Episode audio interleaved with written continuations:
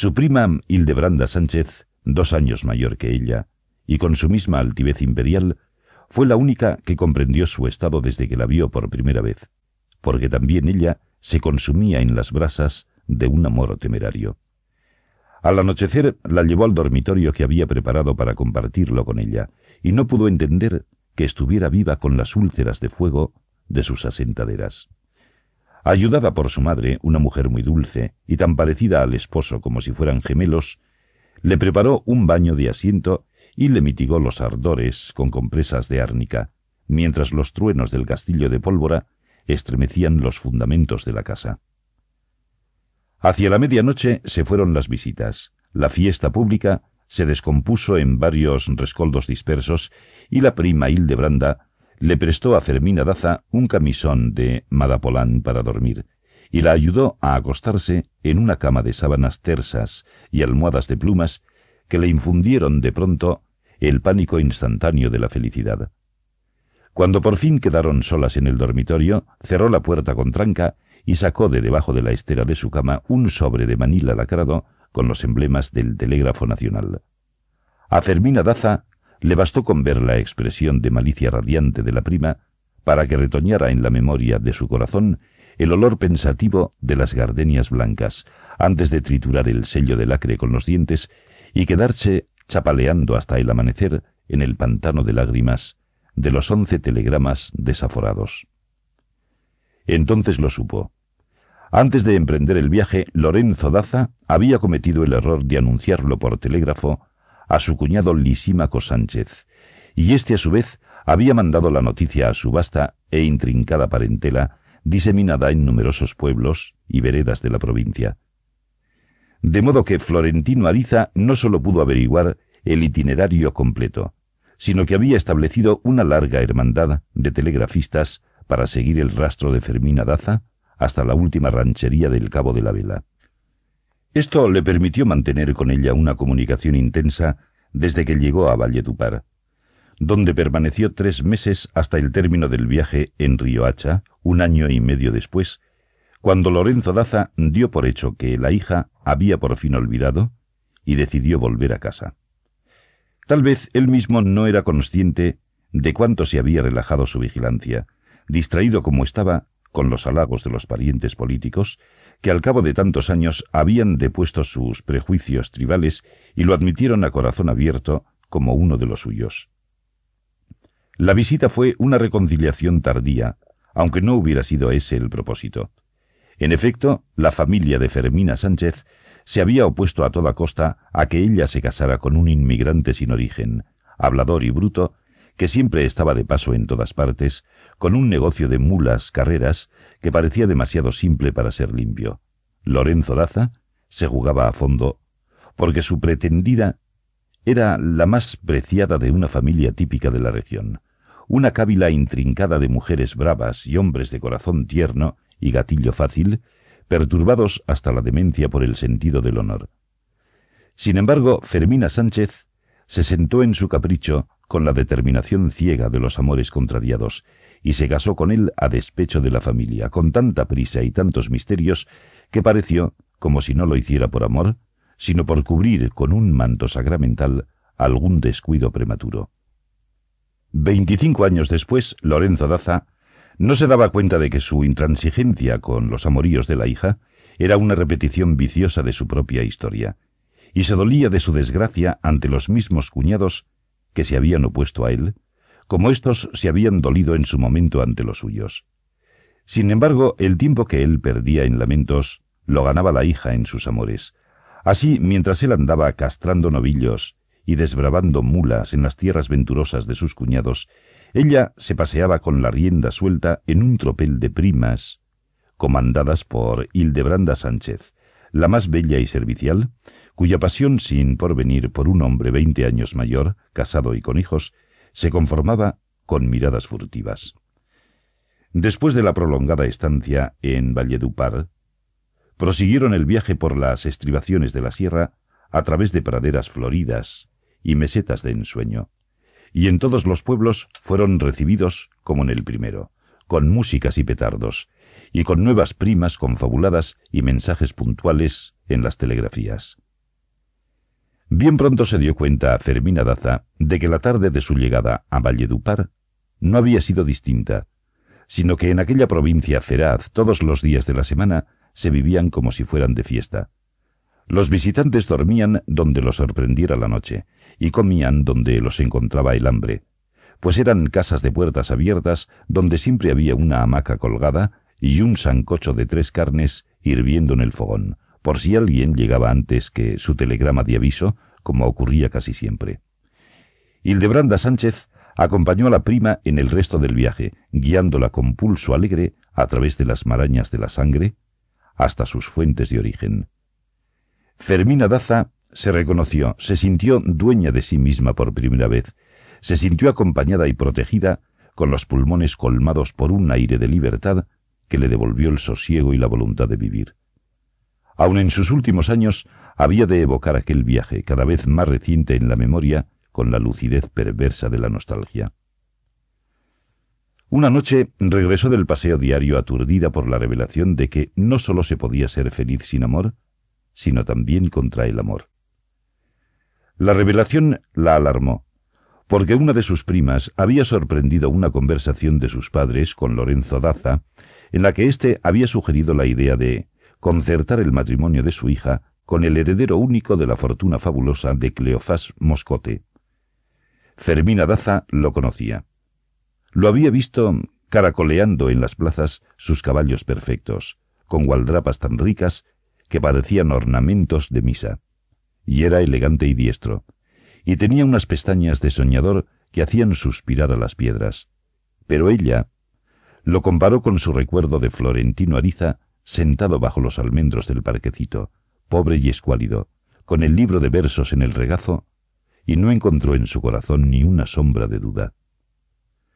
Por aquellos días, Hildebranda Sánchez andaba delirando de ilusiones después de visitar a una pitonisa cuya clarividencia la había asombrado. Asustada por las intenciones de su padre, también Fermina Daza fue a consultarla. Las barajas le anunciaron que no había en su porvenir ningún obstáculo para un matrimonio largo y feliz. Y aquel pronóstico le devolvió el aliento, porque no concebía que un destino tan venturoso pudiera ser con un hombre distinto del que amaba. Exaltada por esa certidumbre, asumió entonces el mando de su albedrío. Fue así como la correspondencia telegráfica con Florentino Ariza dejó de ser un concierto de intenciones y promesas ilusorias y se volvió metódica y práctica, y más intensa que nunca. Fijaron fechas, establecieron modos, empeñaron sus vidas en la determinación común de casarse sin consultarlo con nadie donde fuera y como fuera, tan pronto como volvieran a encontrarse. Fermina Daza Consideraba tan severo este compromiso que la noche en que su padre le dio permiso para que asistiera a su primer baile de adultos en la población de Fonseca, a ella no le pareció decente de aceptarlo sin el consentimiento de su prometido.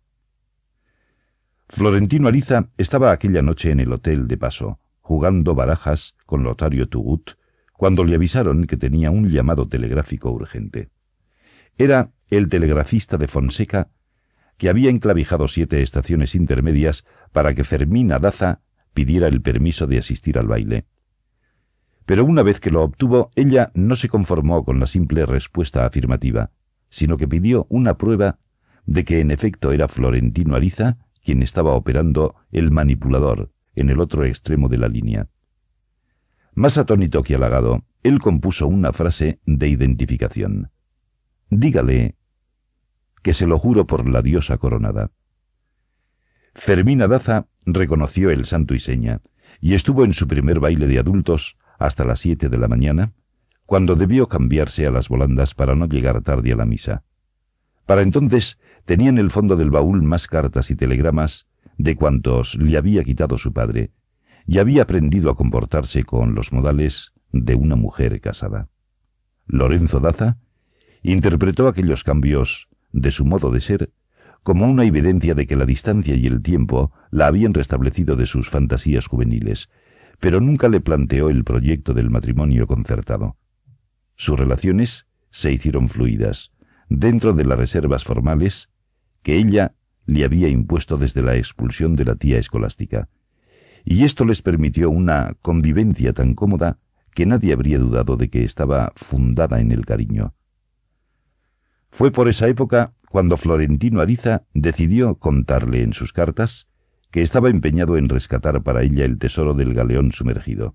Era cierto, y se le había ocurrido, como un soplo de inspiración, una tarde de luz en que el mar parecía empedrado de aluminio por la cantidad de peces sacados a flote por el barbasco. Todas las aves del cielo se habían alborotado con la matanza, y los pescadores tenían que espantarlas con los remos para que no les disputaran los frutos de aquel milagro prohibido. El uso del barbasco, que sólo adormecía a los peces, estaba sancionado por la ley desde los tiempos de la colonia, pero siguió siendo una práctica común a pleno día entre los pescadores del Caribe, hasta que fue sustituido por la dinamita. Una de las diversiones de Florentino Ariza, mientras duraba el viaje de Fermina Daza, era ver desde las escolleras cómo los pescadores cargaban sus cayucos con los enormes chinchorros de peces dormidos. Al mismo tiempo, una pandilla de niños que nadaban como tiburones pedían a los curiosos que les echaran monedas para rescatarlas del fondo del agua. Eran los mismos que salían nadando con igual propósito al encuentro de los transatlánticos, y sobre los cuales se habían escrito tantas crónicas de viaje en Estados Unidos y Europa por su maestría en el arte de bucear. Florentino Ariza los conocía desde siempre, aun antes que al amor, pero nunca se le había ocurrido que tal vez fueran capaces de sacar a flote la fortuna del galeón. Se le ocurrió esa tarde y desde el domingo siguiente hasta el regreso de Fermina Daza, casi un año después, tuvo un motivo adicional de delirio. Euclides, uno de los niños nadadores, se alborotó tanto como él con la idea de una exploración submarina después de conversar no más de diez minutos. Florentino Ariza no le reveló la verdad de su empresa, sino que se informó a fondo sobre sus facultades de buzo y navegante.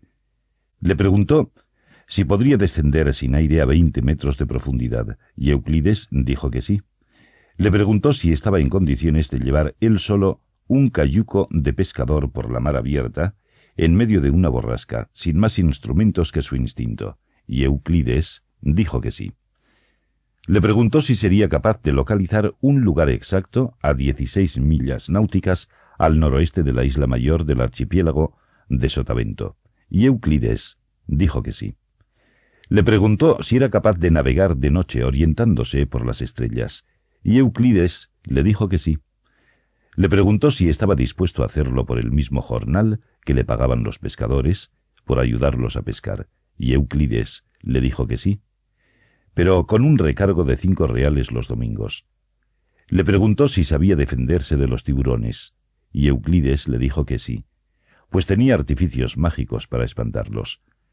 Le preguntó si era capaz de guardar un secreto aunque lo pusieran en las máquinas de tormentos del Palacio de la Inquisición y Euclides le dijo que sí, pues a nada le decía que no, y sabía decir que sí con tanta propiedad que no había modo de ponerlo en duda. Al final le hizo la cuenta de los gastos, el alquiler del cayuco, el alquiler del canalete, el alquiler de un recado de pescar para que nadie sospechara la verdad de sus incursiones.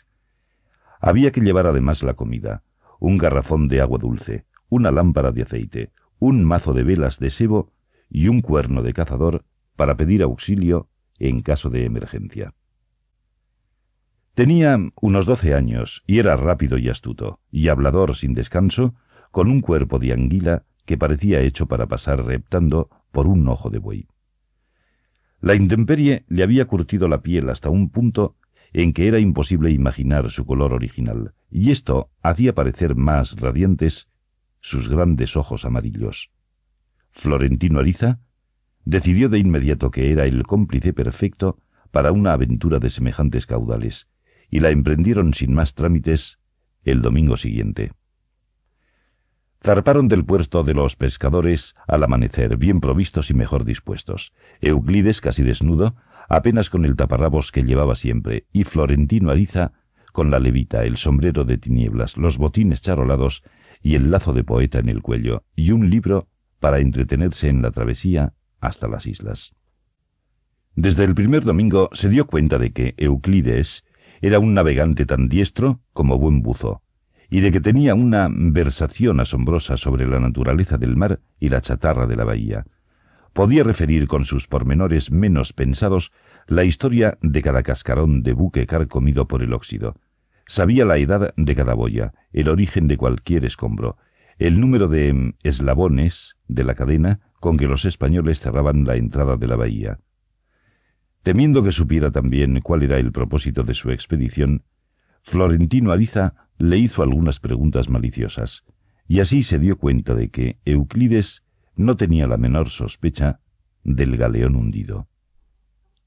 Desde que oyó por primera vez el cuento del tesoro en el Hotel de Paso, Florentino Ariza se había informado de cuanto era posible sobre los hábitos de los galeones. Aprendió que el San José no estaba solo en el fondo de corales. En efecto, era la nave insignia de la flota de tierra firme, y había llegado aquí después de mayo de 1708, procedente de la feria legendaria de Portobello, en Panamá, donde había cargado parte de su fortuna trescientos baúles con plata del Perú y Veracruz y ciento diez baúles de perlas reunidas y contadas en la isla de Contadora. Durante el mes largo que permaneció aquí, cuyos días y noches habían sido de fiestas populares, cargaron el resto del tesoro destinado a sacar de la pobreza al reino de España. Ciento dieciséis baúles de esmeraldas de Muzo y Somondoco, y treinta millones de monedas de oro.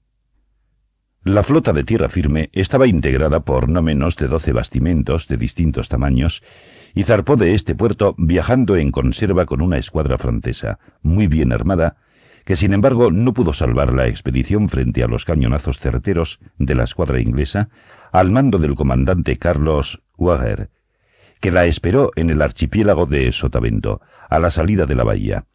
De modo que el San José no era la única nave hundida, aunque no había una certeza documental de cuántas habían sucumbido y cuántas lograron escapar al fuego de los ingleses. De lo que no había duda era de que la nave insignia había sido de las primeras en irse a pique, con la tripulación completa y el comandante inmóvil en su alcázar, y que ella sola llevaba el cargamento mayor. Florentino Ariza había conocido la ruta de los galeones en las cartas de marear de la época, y creía haber determinado el sitio del naufragio. Salieron de la bahía por entre las dos fortalezas de la Boca Chica, y al cabo de cuatro horas de navegación entraron en el estanque interior del archipiélago, en cuyo fondo de corales podían cogerse con la mano las langostas dormidas. El aire era tan tenue y el mar era tan sereno y diáfano que Florentino Ariza se sintió como si fuera su propio reflejo en el agua. Al final del remanso, a dos horas de la isla mayor, estaba el sitio del naufragio. Congestionado por el sol infernal dentro del atuendo fúnebre, Florentino Ariza le indicó a Euclides que tratara de descender a veinte metros y le trajera cualquier cosa que encontrara en el fondo. El agua era tan clara que lo vio moverse debajo, como un tiburón percudido entre los tiburones azules que se cruzaban con él sin tocarlo. Luego lo vio desaparecer en un matorral de corales, y justo cuando pensaba que no podía tener más aire, oyó la voz a sus espaldas. Euclides estaba parado en el fondo, con los brazos levantados y el agua a la cintura. Así que siguieron buscando sitios más profundos, siempre hacia el norte, navegando por encima de las mantarrayas tibias, los calamares tímidos, los rosales de las tinieblas, hasta que Euclides comprendió que estaban perdiendo el tiempo. Si no me dice lo que quiere que encuentre, no sé cómo lo voy a encontrar, le dijo. Pero él no se lo dijo. Entonces Euclides le propuso que se quitara la ropa y bajara con él, aunque solo fuera para ver ese otro cielo debajo del mundo que eran los fondos de corales. Pero Florentino Ariza solía decir que Dios había hecho el mar solo para verlo por la ventana y nunca aprendió a nadar. Poco después se nubló la tarde. El aire se volvió frío y húmedo, y oscureció tan pronto que debieron guiarse por el faro para encontrar el puerto. Antes de entrar en la bahía, vieron pasar muy cerca de ellos el transatlántico de Francia con todas las luces encendidas, enorme y blanco, que iba dejando un rastro de guiso tierno y coliflores hervidas. Así perdieron tres domingos, y habrían seguido perdiéndolos todos si Florentino Ariza no hubiera resuelto compartir su secreto con Euclides. Este modificó entonces todo el plan de la búsqueda y se fueron a navegar por el antiguo canal de los Galeones, que estaba a más de veinte leguas náuticas al oriente del lugar previsto por Florentino Ariza. Antes de dos meses, una tarde de lluvia en el mar, Euclides permaneció mucho tiempo en el fondo y el cayuco había derivado tanto que tuvo que nadar casi media hora para alcanzarlo, pues Florentino Ariza no consiguió acercarlo con los remos. Cuando por fin logró abordarlo, se sacó de la boca y mostró como un triunfo de la perseverancia dos aderezos de mujer. Lo que entonces contó era tan fascinante que Florentino Ariza se prometió aprender a nadar y a sumergirse hasta donde fuera posible solo por comprobarlo con sus ojos. Contó que en aquel sitio, a solo dieciocho metros de profundidad, había tantos veleros antiguos acostados entre los corales que era imposible calcular siquiera la cantidad, y estaban diseminados en un espacio tan extenso que se perdían de vista. Contó que lo más sorprendente era que, de las tantas carcachas de barcos que se encontraban a flote en la bahía, ninguna estaba en tan buen estado como las naves sumergidas. Contó que había varias carabelas todavía con las velas intactas y que las naves hundidas eran visibles en el fondo, pues parecía como si se hubieran hundido con su espacio y su tiempo, de modo que allí seguían alumbradas por el mismo sol de las once de la mañana del sábado 9 de junio, en que se fueron a pique. Contó, ahogándose por el propio ímpetu de su imaginación, que el más fácil de distinguir era el galeón San José, cuyo nombre era visible en la popa con letras de oro, pero que al mismo tiempo era la nave más dañada por la artillería de los ingleses. Contó haber visto adentro un pulpo de más de tres siglos de viejo, cuyos tentáculos salían por los portillos de los cañones, pero había crecido tanto en el comedor que para liberarlo habría que desguazar la nave. Contó que había visto el cuerpo del comandante con su uniforme de guerra flotando de costado dentro del acuario del castillo, y que si no había descendido a las bodegas del tesoro fue porque el aire de los pulmones no le había alcanzado. Ahí estaban las pruebas. Un arete con una esmeralda y una medalla de la Virgen con su cadena carcomida por el salitre. Esa fue la primera mención del tesoro que Florentino Ariza le hizo a Fermina Daza en una carta que le mandó a Fonseca poco antes de su regreso. La historia del galeón hundido le era familiar, porque ella le había oído hablar de él muchas veces a Lorenzo Daza, quien perdió tiempo y dinero tratando de convencer a una compañía de buzos alemanes que se asociaran con él para rescatar el tesoro sumergido. Habría persistido en la empresa de no haber sido porque varios miembros de la Academia de la Historia lo convencieron de que la leyenda del galeón náufrago era inventada por algún virrey bandolero que de ese modo se había alzado con los caudales de la corona. En todo caso, Fermín Daza sabía que el galeón estaba a una profundidad de doscientos metros, donde ningún ser humano podía alcanzarlo, y no a los veinte metros que decía Florentino Ariza. Pero estaba tan acostumbrada a sus excesos poéticos que celebró la aventura del galeón como uno de los mejor logrados. Sin embargo, cuando siguió recibiendo otras cartas con pormenores todavía más fantásticos y escritos con tanta seriedad como sus promesas de amor, tuvo que confesarle a Hildebranda su temor de que el novio alucinado hubiera perdido el juicio.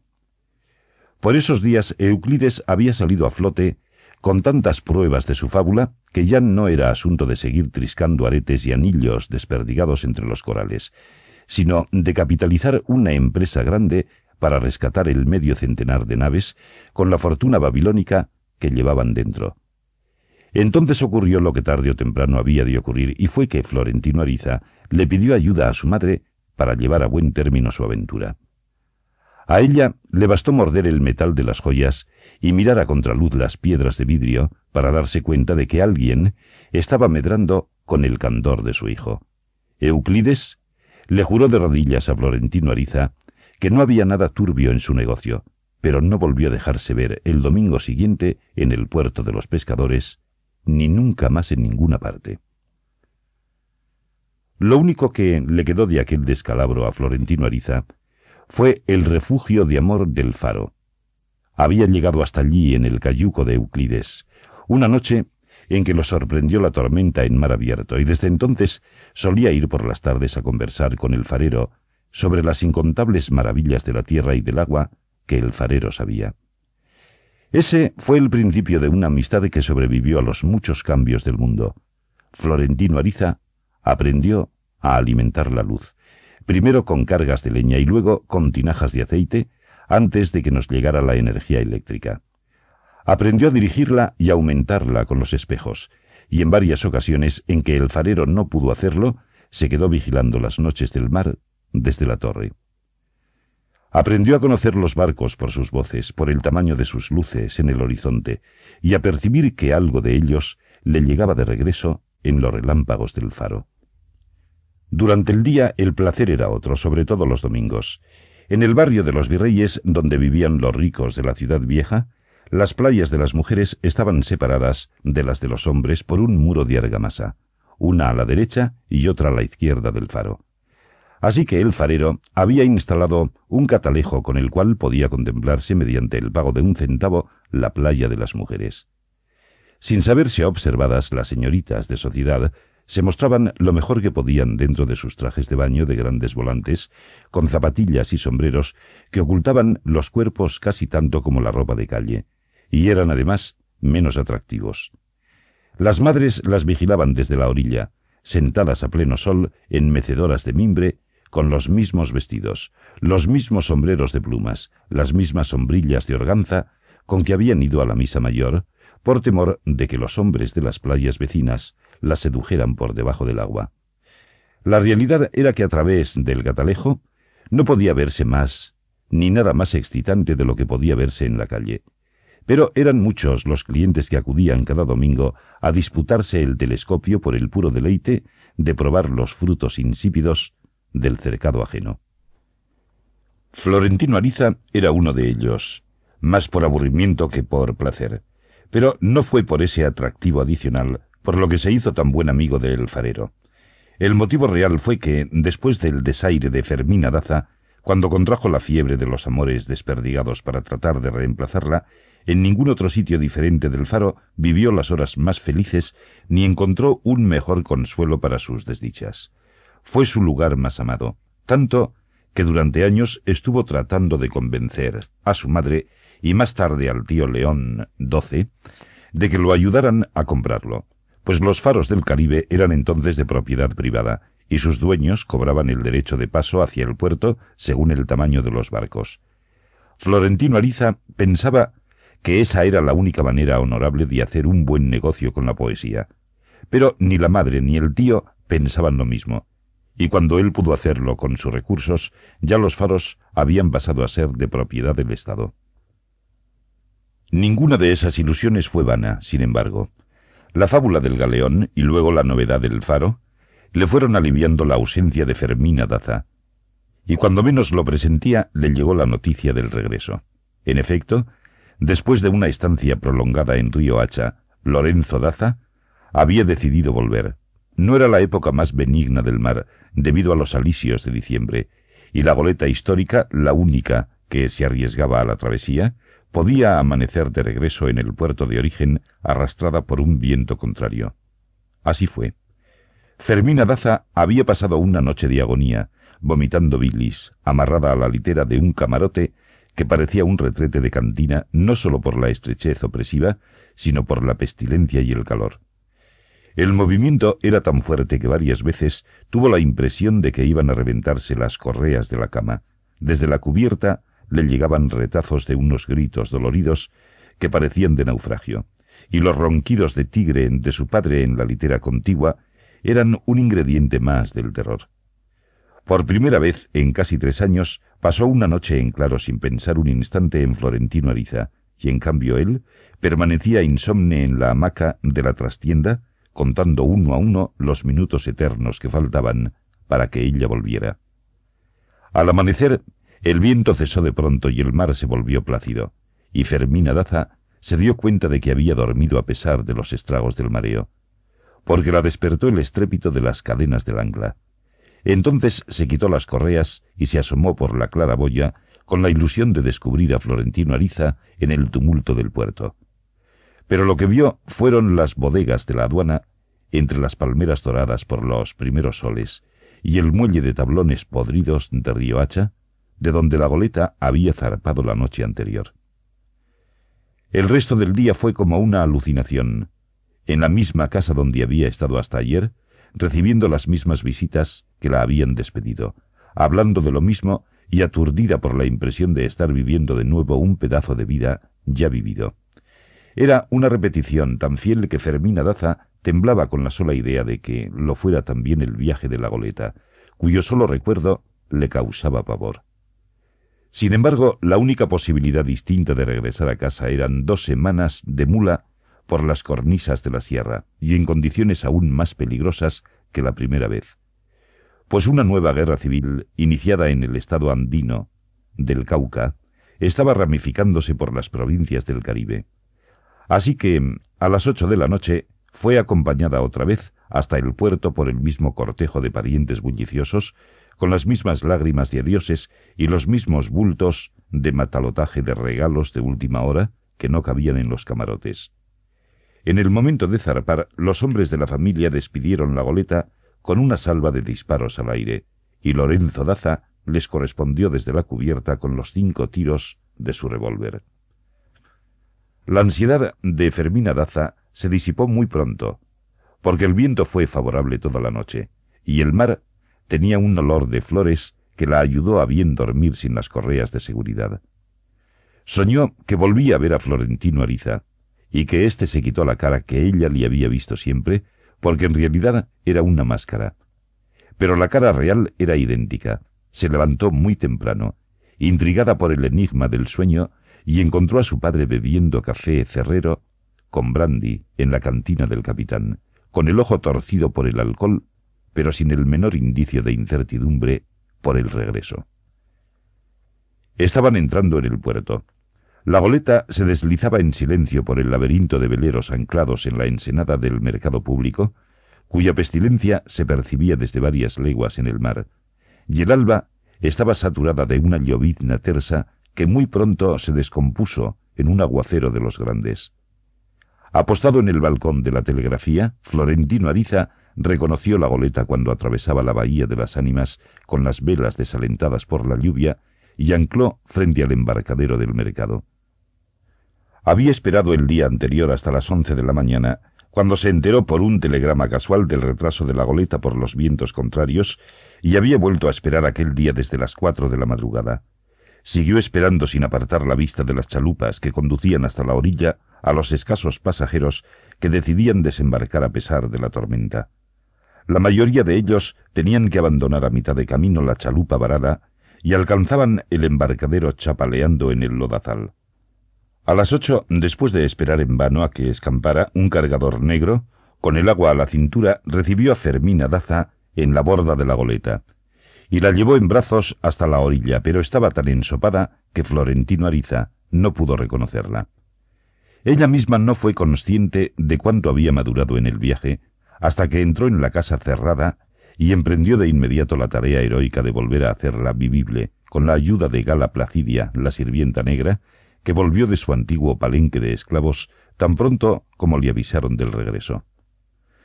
Fermina Daza no era ya la hija única, a la vez consentida y tiranizada por el padre, sino la dueña y señora de un imperio de polvo y telarañas que sólo podía ser rescatado por la fuerza de un amor invencible. No se amilanó, porque se sentía inspirada por un aliento de levitación que le hubiera alcanzado para mover el mundo. La misma noche del regreso, Mientras tomaban chocolate con almohábanas en el mesón de la cocina, su padre delegó en ella los poderes para el gobierno de la casa, y lo hizo con el formalismo de un acto sacramental. Te entrego las llaves de tu vida, le dijo. Ella, con diecisiete años cumplidos, la asumió con pulso firme, consciente de que cada palmo de la libertad ganada era para el amor. Al día siguiente Después de una noche de malos sueños, padeció por primera vez la desazón del regreso, cuando abrió la ventana del balcón y volvió a ver la llovizna triste del parquecito, la estatua del héroe decapitado, el escaño de mármol donde Florentino Ariza solía sentarse con el libro de versos. Ya no pensaba en él como el novio imposible, sino como el esposo cierto a quien se debía por entero. Sintió cuánto pesaba el tiempo malversado desde que se fue, cuánto costaba estar viva, cuánto amor le iba a hacer falta para amar a su hombre como Dios mandaba. Se sorprendió de que no estuviera en el parquecito como lo había hecho tantas veces a pesar de la lluvia, y de no haber recibido ninguna señal suya por ningún medio, ni siquiera por un presagio. Y de pronto la estremeció la idea de que había muerto pero enseguida descartó el mal pensamiento porque en el frenesí de los telegramas de los últimos días, ante la inminencia del regreso, habían olvidado concertar un modo de seguir comunicándose cuando ella volviera. La verdad es que Florentino Ariza estaba seguro de que no había regresado, hasta que el telegrafista de Riohacha le confirmó que se había embarcado el viernes en la misma goleta que no llegó el día anterior por los vientos contrarios. Así que el fin de semana estuvo acechando cualquier señal de vida en su casa, y desde el anochecer del lunes vio por las ventanas una luz ambulante que poco después de las nueve se apagó en el dormitorio del balcón. No durmió, presa de las mismas ansiedades de náuseas que perturbaron sus primeras noches de amor. Transituariza se levantó con los primeros gallos, alarmada de que el hijo hubiera salido al patio y no hubiera vuelto a entrar desde la medianoche y no lo encontró en la casa. Se había ido a errar por las escolleras, y estuvo recitando versos de amor contra el viento, llorando de júbilo, hasta que acabó de amanecer. A las ocho estaba sentado bajo los arcos del café de la parroquia, alucinado por la vigilia, tratando de concebir un modo de hacerle llegar su bienvenida a Fermina Daza, cuando se sintió sacudido por un estremecimiento sísmico que le desgarró las entrañas.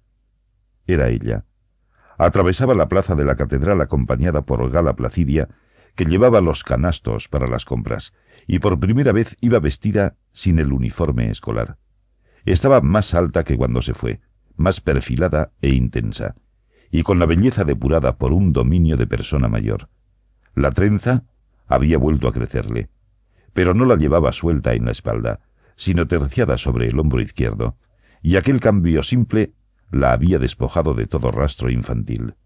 Florentino Ariza se quedó atónito en su sitio, hasta que la criatura de aparición acabó de cruzar la plaza sin apartar la vista de su camino. Pero el mismo poder irresistible que lo paralizaba lo obligó después a precipitarse en pos de ella cuando dobló la esquina de la catedral y se perdió en el tumulto ensordecedor de los vericuetos del comercio. La siguió sin dejarse ver, descubriendo los gestos cotidianos, la gracia, la madurez prematura del ser que más amaba en el mundo, y al que veía por primera vez en su estado natural. Le asombró la fluidez con que se abría paso en la muchedumbre. Mientras Gala Placidia se daba encontronazos y se le enredaban los canastos y tenía que correr para no perderla, ella navegaba en el desorden de la calle con un ámbito propio y un tiempo distinto, sin tropezar con nadie, como un murciélago en las tinieblas. Había estado muchas veces en el comercio con la tía escolástica, pero siempre fueron compras menudas, pues su padre en persona se encargaba de abastecer la casa, y no sólo de muebles y comida, sino inclusive de las ropas de mujer. Así que aquella primera salida fue para ella una aventura fascinante, idealizada en sus sueños de niña. No prestó atención a los apremios de los culebreros que le ofrecían el jarabe para el amor eterno, ni a las súplicas de los mendigos tirados en los zaguanes con sus llagas humeantes, ni al indio falso que trataba de venderle un caimán amaestrado. Hizo un recorrido largo y minucioso, sin rumbo pensado, con demoras que no tenían otro motivo que el deleite sin prisa en el espíritu de las cosas. Entró en cada portal donde hubiera algo que vender, y en todas partes encontró algo que aumentaba sus ansias de vivir, Gozó con el hálito de vetiver de los paños en los halcones, se envolvió en sedas estampadas, se rió de su propia risa al verse disfrazada de Manola, con una peineta y un abanico de flores pintadas frente al espejo de cuerpo entero del alambre de oro. En la bodega de ultramarinos destapó un barril de arenques en salmuera que le recordó las noches de nordeste, muy niña, en San Juan de la Ciénaga. Le dieron a probar una morcilla de Alicante que tenía un sabor de regaliz, y compró dos para el desayuno del sábado, y además unas pencas de bacalao y un frasco de grosellas en aguardiente. En la tienda de especias, por el puro placer del olfato, estrujó hojas de salvia y orégano en las palmas de las manos, y compró un puñado de clavos de olor, otro de anís estrellado, y otros dos de jengibre y de enebro, y salió, bañada en lágrimas de risa de tanto estornudar por los vapores de la pimienta de cayena.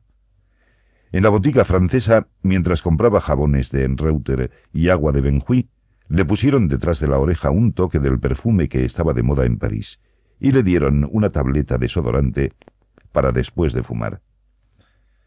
Jugaba a comprar, es cierto, pero lo que de veras le hacía falta lo compraba sin más vueltas, con una autoridad que no permitía pensar que lo hiciera por primera vez, pues era consciente de que no compraba solo para ella, sino también para él, doce yardas de lino para los manteles de la mesa de ambos, el percal para las sábanas de bodas, con el relente de los humores de ambos al amanecer, lo más exquisito de cada cosa para disfrutarlo juntos en la casa del amor. Pedía rebaja y sabía hacerlo. Discutía con gracia y dignidad hasta obtenerlo mejor, y pagaba con piezas de oro que los tenderos probaban por el puro gusto de oírlas cantar en el mármol del mostrador. Florentino Ariza la espiaba maravillado, la perseguía sin aliento, Tropezó varias veces con los canastos de la criada que respondió a sus excusas con una sonrisa, y ella le había pasado tan cerca que él alcanzó a percibir la brisa de su olor. Y si entonces no lo vio, no fue porque no pudiera, sino por la altivez de su modo de andar. Le parecía tan bella, tan seductora, tan distinta de la gente común, que no entendía por qué nadie se trastornaba como él con las castañuelas de sus tacones en los adoquines de la calle, ni se le desordenaba el corazón con el aire de los suspiros de sus volantes, ni se volvía loco de amor todo el mundo con los vientos de su trenza, el vuelo de sus manos, el oro de su risa. No había perdido un gesto suyo, ni un indicio de su carácter, pero no se atrevía a acercársele por el temor de malograr el encanto. Sin embargo, cuando ella se metió en la bullaranga del portal de los escribanos él se dio cuenta de que estaba arriesgándose a perder la ocasión anhelada durante años. Fermina Daza compartía con sus compañeras de colegio la idea peregrina de que el portal de los escribanos era un lugar de perdición, vedado por supuesto a las señoritas decentes. Era una galería de arcadas frente a una plazoleta donde se estacionaban los coches de alquiler y las carretas de carga tiradas por burros, y donde se volvía más denso y bullicioso el comercio popular.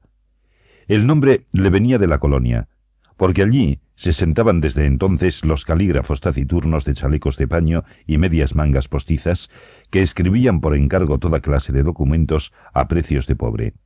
Memoriales de agravio o de súplica, alegatos jurídicos, tarjetas de congratulación o de duelo, esquelas de amor en cualquiera de sus edades.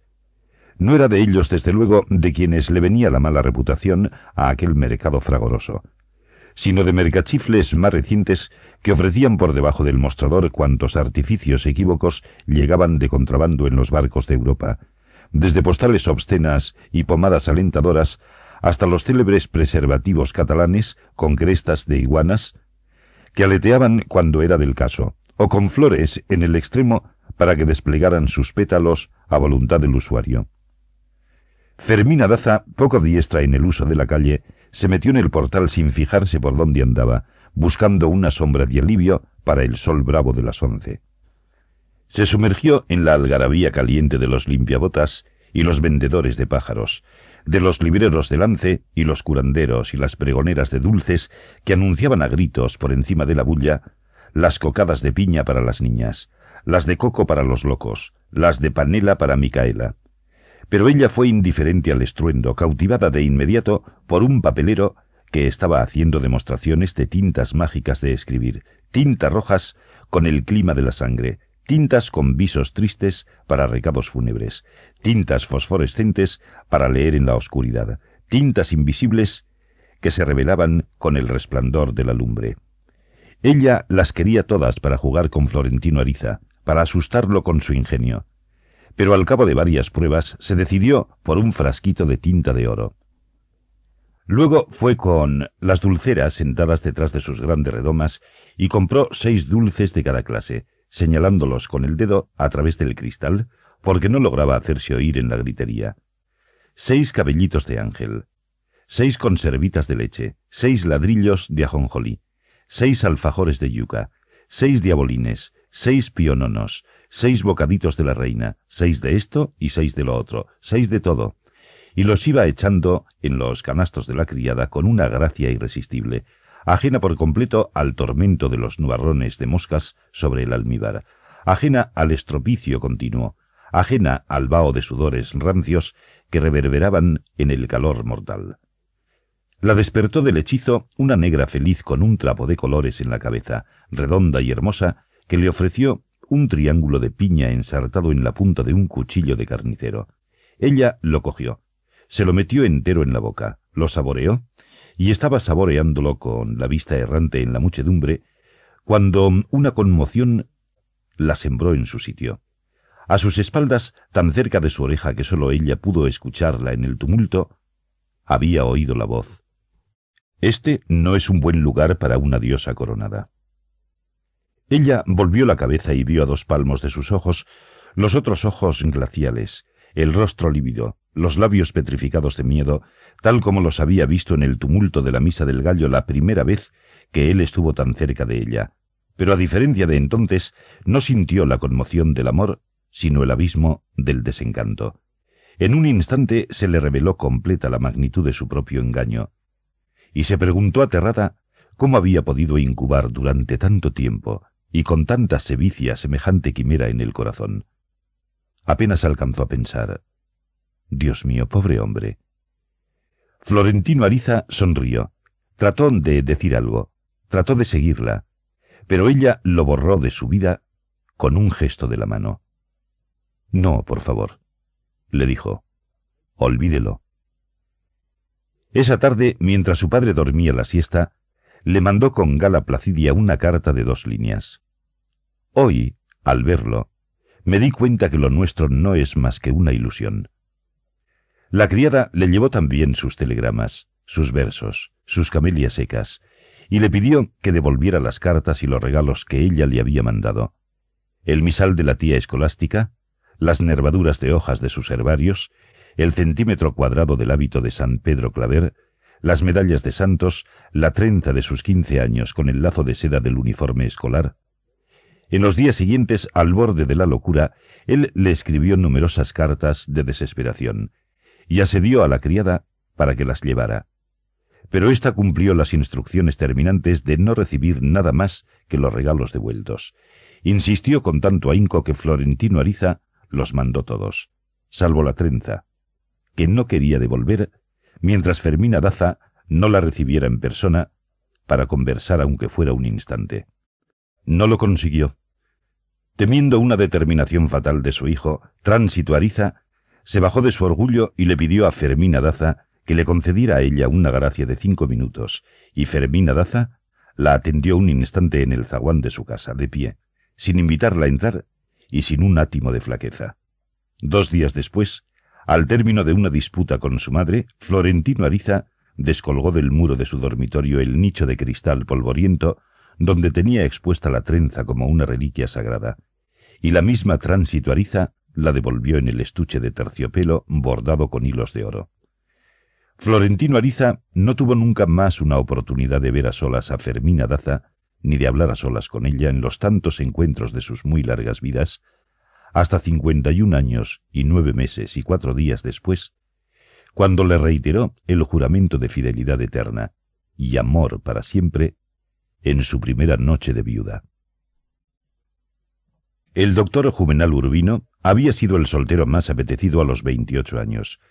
Regresaba de una larga estancia en París, donde hizo estudios superiores de medicina y cirugía, y desde que pisó tierra firme dio muestras abrumadoras de que no había perdido un minuto de su tiempo. Volvió más atildado que cuando se fue, más dueño de su índole, y ninguno de sus compañeros de generación parecía tan severo y tan sabio como él en su ciencia, pero tampoco había ninguno que bailara mejor la música de moda, ni improvisara mejor en el piano. Seducidas por sus gracias personales y por la certidumbre de su fortuna familiar, las muchachas de su medio hacían rifas secretas para jugar a quedarse con él. Y él jugaba también a quedarse con ellas, pero logró mantenerse en estado de gracia intacto y tentador hasta que sucumbió sin resistencia a los encantos plebeyos de Fermina Daza. Le gustaba decir que aquel amor había sido el fruto de una equivocación clínica. Él mismo no podía creer que hubiera ocurrido, y menos en aquel momento de su vida, cuando todas sus reservas pasionales estaban concentradas en la suerte de su ciudad, de la cual había dicho con demasiada frecuencia y sin pensarlo dos veces que no había otra igual en el mundo. En París, paseando del brazo de una novia casual en un otoño tardío, le parecía imposible concebir una dicha más pura que la de aquellas tardes doradas, con el olor montuno de las castañas en los braseros, los acordeones lánguidos, los enamorados insaciables que no acababan de besarse nunca en las terrazas abiertas, y sin embargo, él se había dicho con la mano en el corazón que no estaba dispuesto a cambiar por todo eso un solo instante de su Caribe en abril. Era todavía demasiado joven para saber que la memoria del corazón elimina los malos recuerdos y magnifica los buenos, y que gracias a ese artificio logramos sobrellevar el pasado. Pero cuando volvió a ver desde la baranda del barco el promontorio blanco del barrio colonial, los gallinazos inmóviles sobre los tejados, las ropas de pobres tendidas a secar en los balcones, sólo entonces comprendió hasta qué punto había sido una víctima fácil de las trampas caritativas de la nostalgia. El barco se abrió paso en la bahía a través de una colcha flotante de animales ahogados, y la mayoría de los pasajeros se refugiaron en los camarotes huyendo de la pestilencia. El joven médico bajó por la pasarela vestido de alpaca perfecta, con chaleco y guardapolvos, con una barba de pasteur juvenil y el cabello dividido por una raya neta y pálida, y con dominio bastante para disimular el nudo de la garganta, que no era de tristeza, sino de terror. En el muelle casi desierto, custodiado por soldados descalzos, sin uniforme, lo esperaban las hermanas y la madre con sus amigos más queridos. Los encontró macilentos y sin porvenir, a pesar de sus aires mundanos, y hablaban de la crisis y de la guerra civil como algo remoto y ajeno. Pero todos tenían un temblor evasivo en la voz y una incertidumbre en las pupilas que traicionaban a las palabras. La que más lo conmovió fue la madre, una mujer todavía joven que se había impuesto en la vida con su elegancia y su ímpetu social, y que ahora se marchitaba a fuego lento en el aura de alcanfor de sus crespones de viuda. Ella debió reconocerse en la turbación del hijo, pues se anticipó a preguntarle en defensa propia por qué venía con esa piel traslúcida como de parafina. Es la vida, madre, dijo él. Uno se vuelve verde en París. Poco después Ahogándose de calor junto a ella en el coche cerrado, no pudo soportar más la inclemencia de la realidad que se metía a borbotones por la ventanilla. El mar parecía de ceniza. Los antiguos palacios de marqueses estaban a punto de sucumbir a la proliferación de los mendigos, y era imposible encontrar la fragancia ardiente de los jazmines detrás de los aumerios de muerte de los albañales abiertos. Todo le pareció más pequeño que cuando se fue, más indigente y lúgubre, y había tantas ratas hambrientas en el muladar de las calles que los caballos del coche trastabillaban asustados. En el largo camino desde el puerto hasta su casa, en el corazón del barrio de los virreyes, no encontró nada que le pareciera digno de sus nostalgias. Derrotado, volvió la cabeza para que no lo viera su madre y se soltó a llorar en silencio. El antiguo palacio del marqués de Casalduero residencia histórica de los Urbino de la calle, no era el que se mantenía más altivo en medio del naufragio. El doctor Juvenal Urbino lo descubrió con el corazón hecho trizas desde que entró por el zaguán tenebroso y vio la fuente polvorienta del jardín interior, y la maraña de montes sin flores por donde andaban las iguanas, y se dio cuenta de que faltaban muchas losas de mármol, y que otras estaban rotas, en la vasta escalera con barandales de cobre que conducía a las estancias principales. Su padre, un médico más abnegado que eminente, había muerto en la epidemia de cólera asiático que asoló a la población seis años antes, y con él había muerto el espíritu de la casa. Doña Blanca, la madre, sofocada por un luto previsto para ser eterno, había sustituido con novenarios vespertinos las célebres veladas líricas y los conciertos de cámara del marido muerto.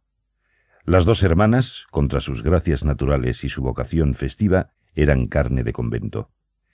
El doctor Juvenal Urbino no durmió ni un instante la noche de su llegada, asustado por la oscuridad y el silencio, y rezó tres rosarios al Espíritu Santo, y cuantas oraciones recordaba para conjurar calamidades y naufragios y toda clase de acechanzas de la noche, mientras un alcaraván que se metió por la puerta mal cerrada cantaba cada hora, a la hora en punto, dentro del dormitorio.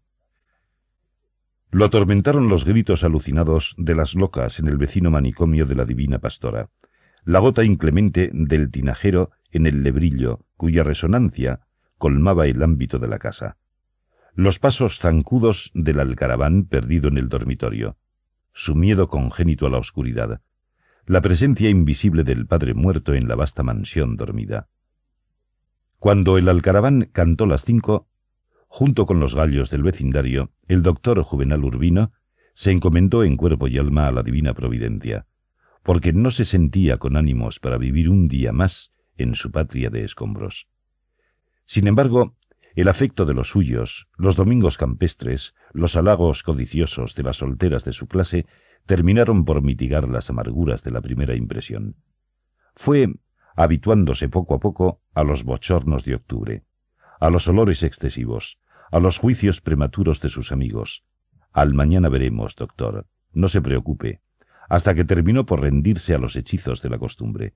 No tardó en concebir una justificación fácil para su abandono. Aquel era su mundo, se dijo, el mundo triste y opresivo que Dios le había deparado y a él se debía.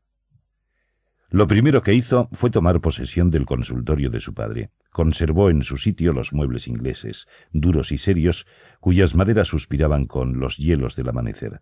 Pero mandó para el desván los tratados de la ciencia virreinal y de la medicina romántica, y puso en los anaqueles vidriados los de la nueva escuela de Francia. Descolgó los cromos descoloridos, salvo el del médico disputándole a la muerte una enferma desnuda, y el juramento hipocrático impreso en letras góticas, y colgó en su lugar, junto al diploma único de su padre, los muchos y muy variados que él había obtenido con calificaciones óptimas en distintas escuelas de Europa.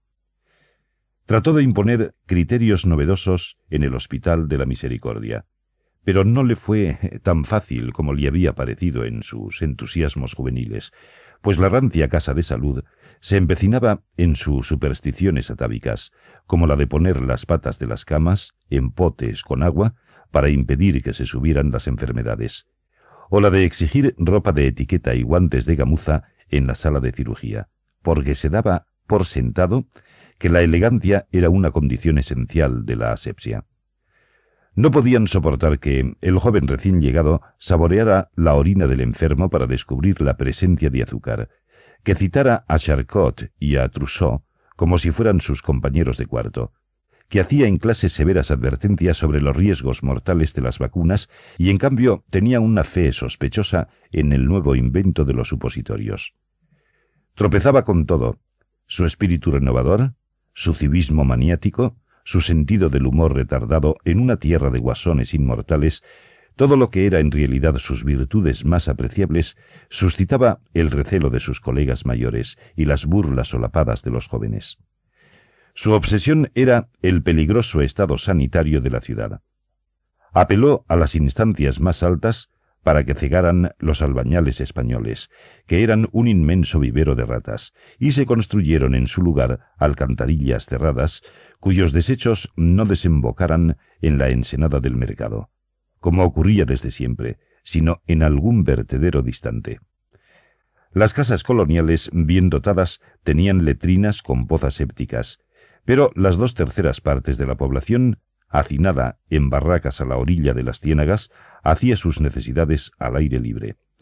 Las heces se secaban al sol, se convertían en polvo, y eran respiradas por todos con regocijos de Pascua en las frescas y venturosas brisas de diciembre. El doctor Juvenal Urbino trató de imponer en el cabildo un curso obligatorio de capacitación para que los pobres aprendieran a construir sus propias letrinas. Luchó en vano para que las basuras no se botaran en los manglares, convertidos desde hacía siglos en estanques de putrefacción, y para que se recogieran por lo menos dos veces por semana y se incineraran en despoblado. Era consciente de la acechanza mortal de las aguas de beber. La sola idea de construir un acueducto parecía fantástica, pues quienes hubieran podido impulsarla disponían de aljibes subterráneos donde se almacenaban bajo una espesa nata de verdín las aguas llovidas durante años. Entre los muebles más preciados de la época estaban los tinajeros de madera labrada, cuyos filtros de piedra goteaban día y noche dentro de las tinajas. Para impedir que alguien bebiera en el mismo jarro de aluminio con que se secaba el agua, éste tenía los bordes dentados como la corona de un rey de burlas. El agua era vidriada y fresca en la penumbra de la arcilla cocida, y dejaba un regusto de floresta. Pero el doctor Juvenal Urbino no incurría en estos engaños de purificación, pues sabía que a despecho de tantas precauciones, el fondo de las tinajas era un santuario de gusarapos. Había pasado las lentas horas de su infancia contemplándolos con un asombro casi místico, convencido, como tanta gente de entonces, que los gusarapos eran los animes, unas criaturas sobrenaturales que cortejaban a las doncellas desde los sedimentos de las aguas pasmadas, y eran capaces de furiosas venganzas de amor.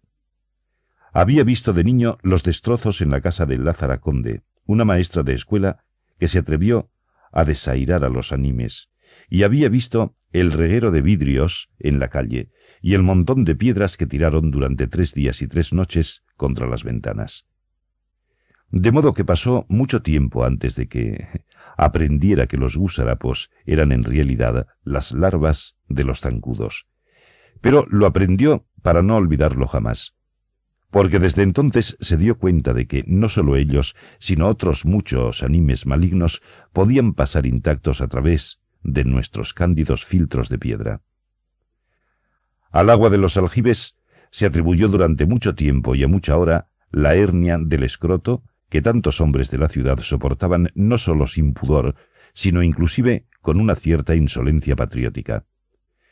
Cuando Juvenal Urbino iba a la escuela primaria, no lograba evitar un pálpito de horror al ver a los potrosos sentados a la puerta de sus casas en las tardes de calor, abanicándose el testículo enorme como si fuera un niño dormido entre las piernas. Se decía que la hernia emitía un silbido de pájaro lúgubre en las noches de tormenta y se torcía con un dolor insoportable cuando quemaban cerca una pluma de gallinazo. Pero nadie se quejaba de aquellos percances, porque una potra grande y bien llevada se lucía por encima de todo como un honor de hombre.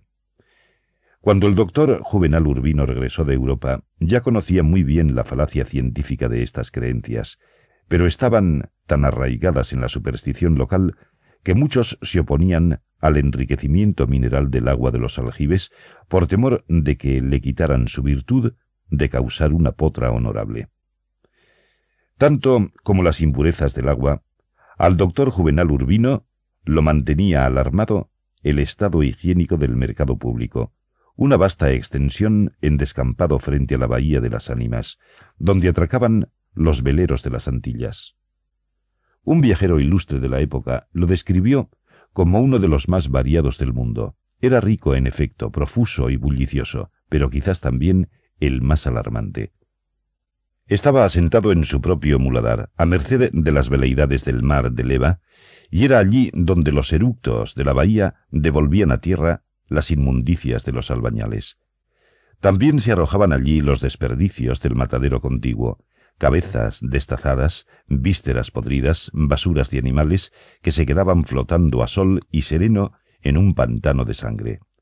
Los gallinazos se los disputaban con las ratas y los perros en una rebatiña perpetua, entre los venados y los capones sabrosos de sotavento colgados en los aleros de los barracones, y las legumbres primaverales de Arjona expuestas sobre esteras en el suelo.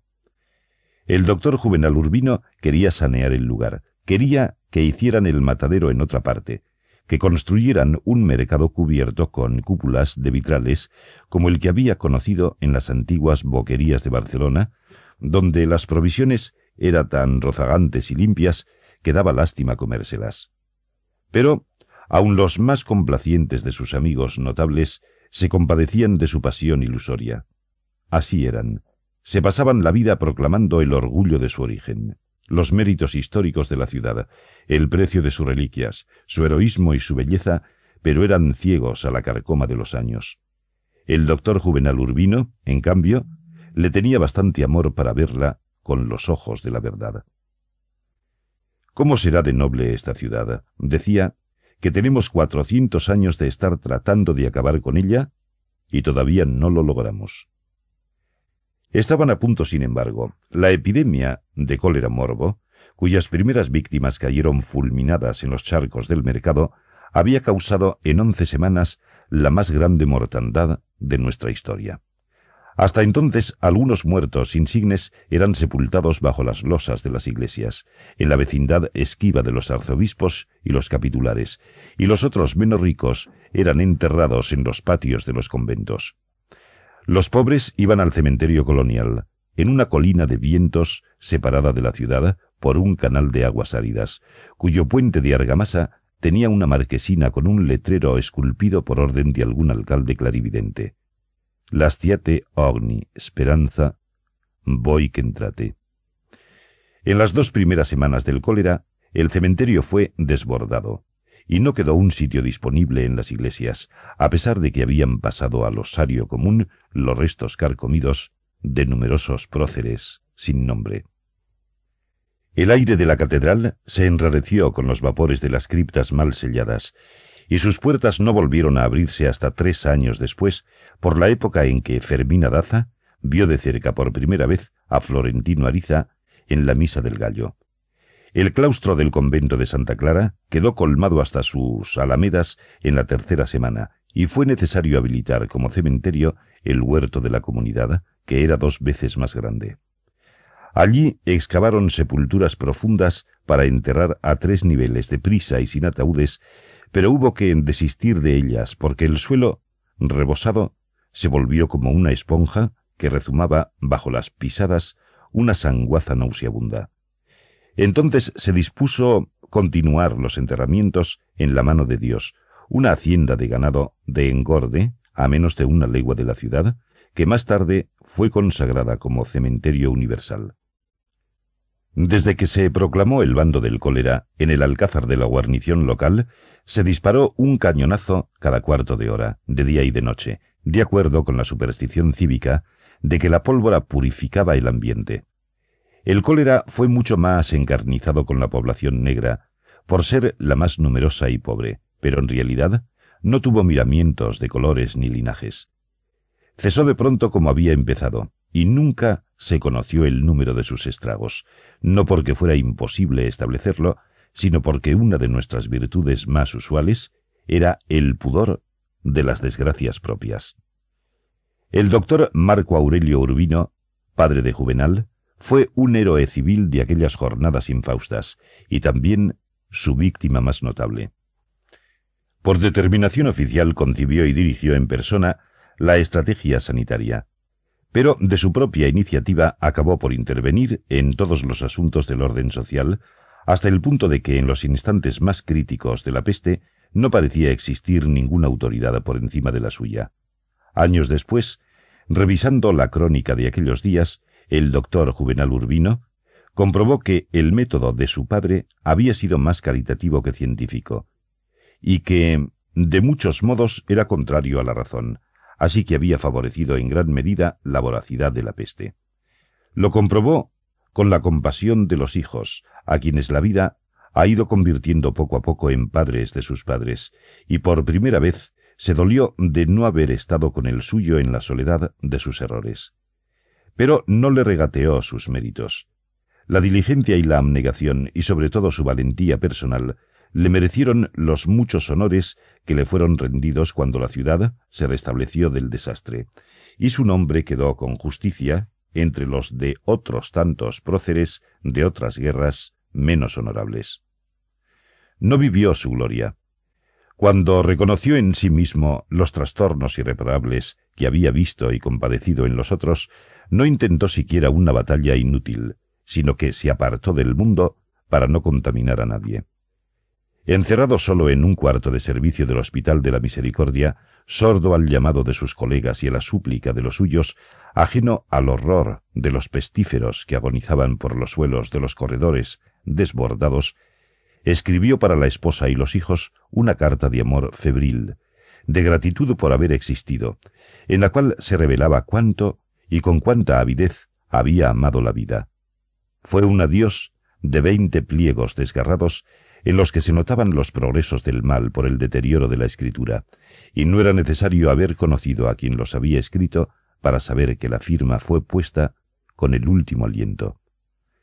De acuerdo con sus disposiciones, el cuerpo ceniciento se confundió en el cementerio común, y no fue visto por nadie que lo amara. El doctor Juvenal Urbino recibió el telegrama tres días después en París, durante una cena de amigos, e hizo un brindis con champaña por la memoria de su padre. Dijo, era un hombre bueno. Más tarde había de reprocharse a sí mismo su falta de madurez. Eludía la realidad para no llorar. Pero tres semanas después recibió una copia de la carta póstuma y entonces se rindió a la verdad. De un golpe se le reveló a fondo la imagen del hombre al que había conocido antes que a otro ninguno, que lo había criado e instruido, y había dormido y fornicado treinta y dos años con su madre, y sin embargo nunca antes de esa carta se le había mostrado tal como era en cuerpo y alma, por pura y simple timidez. Hasta entonces el doctor Juvenal Urbino y su familia habían concebido la muerte como un percance que les ocurría a los otros, a los padres de los otros, a los hermanos y los cónyuges ajenos, pero no a los suyos. Eran gentes de vidas lentas, a las cuales no se les veía volverse viejos, ni enfermarse ni morir, sino que iban desvaneciéndose poco a poco en su tiempo, volviéndose recuerdos, brumas de otra época, hasta que los asimilaba el olvido. La carta póstuma de su padre, más que el telegrama con la mala noticia, lo mandó de bruces contra la certidumbre de la muerte, y sin embargo, uno de sus recuerdos más antiguos, quizás a los nueve años, a los once años quizá, era en cierto modo una señal prematura de la muerte a través de su padre. Ambos se habían quedado en la oficina de la casa una tarde de lluvias, él dibujando alondras y girasoles con tizas de colores en las baldosas del piso, y su padre leyendo contra el resplandor de la ventana, con el chaleco desabotonado y ligas de caucho en las mangas de la camisa. De pronto interrumpió la lectura para rascarse la espalda con un rascador de mango largo que tenía una manita de plata en el extremo. Como no pudo, le pidió al hijo que lo rascara con sus uñas, y él lo hizo con la rara sensación de no sentir su propio cuerpo al ser rascado. Al final su padre lo miró por encima del hombro con una sonrisa triste. Si yo me muero ahora, le dijo, apenas si te acordarás de mí cuando tengas mi edad. Lo dijo sin ningún motivo visible, y el ángel de la muerte flotó un instante en la penumbra fresca de la oficina y volvió a salir por la ventana, dejando a su paso un reguero de plumas. Pero el niño no las vio. Habían pasado más de veinte años desde entonces, y Juvenal Urbino iba a tener muy pronto la edad que había tenido su padre aquella tarde. Se sabía idéntico a él, y a la conciencia de serlo se había sumado ahora la conciencia sobrecogedora de ser tan mortal como él. El cólera se le convirtió en una obsesión. No sabía de él mucho más de lo aprendido de rutina en algún curso marginal, y le había parecido inverosímil que sólo treinta años antes hubiera causado en Francia, inclusive en París, más de ciento cuarenta mil muertos. Pero después de la muerte de su padre, aprendió todo cuanto se podía aprender sobre las diversas formas del cólera, casi como una penitencia para apaciguar su memoria, y fue alumno del epidemiólogo más destacado de su tiempo, y creador de los cordones sanitarios, el profesor Adrien Proust, padre del grande novelista.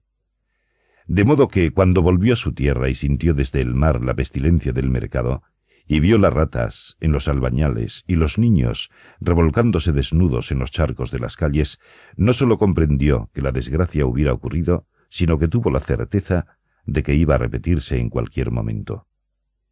No pasó mucho tiempo, Antes de un año, sus alumnos del Hospital de la Misericordia le pidieron que los ayudara con un enfermo de caridad que tenía una rara coloración azul en todo el cuerpo. Al doctor Juvenal Urbino le bastó con verlo desde la puerta para reconocer al enemigo. Pero hubo suerte. El enfermo había llegado tres días antes en una goleta de Curazao y había ido a la consulta externa del hospital por sus propios medios, y no parecía probable que hubiera contagiado a nadie.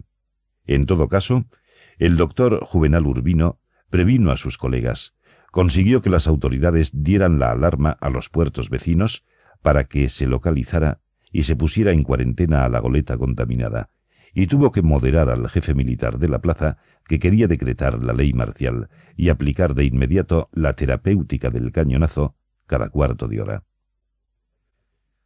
Economice esa pólvora para cuando vengan los liberales, le dijo de buen talante. Ya no estamos en la Edad Media. El enfermo murió a los cuatro días, ahogado por un vómito blanco y granuloso, pero en las semanas siguientes no fue descubierto ningún otro caso, a pesar de la alerta constante. Poco después, el Diario del Comercio publicó la noticia de que dos niños habían muerto de cólera en distintos lugares de la ciudad. Se comprobó que uno de ellos tenía disentería común, pero el otro, una niña de cinco años, parecía haber sido en efecto víctima del cólera. Sus padres y tres hermanos fueron separados y puestos en cuarentena individual, y todo el barrio fue sometido a una vigilancia médica estricta. Uno de los niños contrajo el cólera y se recuperó muy pronto, y toda la familia volvió a casa cuando pasó el peligro. Once casos más se registraron en el curso de tres meses, y al quinto hubo un recrudecimiento alarmante. Pero al término del año se consideró que los riesgos de una epidemia habían sido conjurados. Nadie puso en duda que el rigor sanitario del doctor Juvenal Urbino, más que la suficiencia de sus pregones, había hecho posible el prodigio. Desde entonces, y hasta muy avanzado este siglo, el cólera fue endémico no solo en la ciudad, sino en casi todo el litoral del Caribe y la cuenca de la Magdalena. Pero no volvió a recrudecerse como epidemia. La alarma sirvió para que las advertencias del doctor Juvenal Urbino fueran atendidas con más seriedad por el poder público. Se impuso la cátedra obligatoria del cólera y la fiebre amarilla en la escuela de medicina, y se entendió la urgencia de cerrar los albañales y construir un mercado distante del muladar. Sin embargo, el doctor Urbino no se preocupó entonces por reclamar su victoria, ni se sintió con ánimos para perseverar en sus misiones sociales, porque él mismo estaba entonces con una ala rota, atolondrado y disperso, y decidido a cambiarlo todo y a olvidarse de todo lo demás en la vida por el relámpago de amor de Fermina Daza. Fue, en efecto, el fruto de una equivocación clínica. Un médico amigo, que creyó vislumbrar los síntomas premonitorios del cólera en una paciente de 18 años, le pidió al doctor Juvenal Urbino que fuera a visitarla. Fue esa misma tarde, alarmado por la posibilidad de que la peste hubiera entrado en el santuario de la ciudad vieja, pues todos los casos hasta entonces habían sido en los barrios marginales, y casi todos entre la población negra. Encontró otras sorpresas menos ingratas. La casa, a la sombra de los almendros del Parque de los Evangelios, parecía desde fuera tan destruida como las otras del recinto colonial. Pero adentro había un orden de belleza y una luz atónita que parecía de otra edad del mundo. El zaguán daba directo sobre un patio sevillano, cuadrado y blanco de cal reciente, con naranjos florecidos, y el piso empedrado con los mismos azulejos de las paredes. Había un rumor invisible de agua continua, macetas de claveles en las cornisas y jaulas de pájaros raros en las arcadas. Los más raros, en una jaula muy grande, eran tres cuervos que al sacudir las alas saturaban el patio de un perfume equívoco. Varios perros encadenados en algún lugar de la casa empezaron a ladrar de pronto, enloquecidos por el olor del extraño, pero un grito de mujer los hizo callar en seco, y numerosos gatos saltaron de todas partes y se escondieron entre las flores, asustados por la autoridad de la voz. Entonces se hizo un silencio tan diáfano que a través del desorden de los pájaros y las sílabas del agua en la piedra se percibía el aliento desolado del mar. Estremecido por la certidumbre de la presencia física de Dios, el doctor Juvenal Urbino pensó que una casa como aquella era inmune a la peste. Siguió a Gala Placidia por el corredor de arcos. Pasó frente a la ventana del costurero, donde Florentino Ariza vio por primera vez a Fermina Daza, cuando el patio estaba todavía en escombros. Subió por las escaleras de mármoles nuevos hasta el segundo piso, y esperó a ser anunciado antes de entrar en el dormitorio de la enferma. Pero Gala Placidia volvió a salir con un recado. Em, la señorita dice que no puede entrar ahora porque su papá no está en la casa. Así que volvió a las cinco de la tarde, de acuerdo con la indicación de la criada, y Lorenzo Daza en persona le abrió el portón y lo condujo hasta el dormitorio de la hija. Permaneció sentado en la penumbra del rincón, con los brazos cruzados y haciendo esfuerzos vanos por dominar la respiración farragosa, mientras duró el examen. No era fácil saber quién estaba más cohibido, si el médico con su tacto púdico o la enferma con su recato de virgen dentro del camisón de seda. Pero ninguno miró al otro a los ojos, sino que él preguntaba con voz impersonal y ella respondía con voz trémula, ambos pendientes del hombre sentado en la penumbra. Al final, el doctor Juvenal Urbino le pidió a la enferma que se sentara y le abrió la camisa de dormir hasta la cintura con un cuidado exquisito. El pecho intacto y altivo, de pezones infantiles, resplandeció un instante como un fogonazo en las sombras de la alcoba, antes de que ella se apresurara a ocultarlo con los brazos cruzados. Imperturbable, el médico le apartó los brazos sin mirarla, y le hizo la auscultación directa con la oreja contra la piel, primero el pecho y luego la espalda.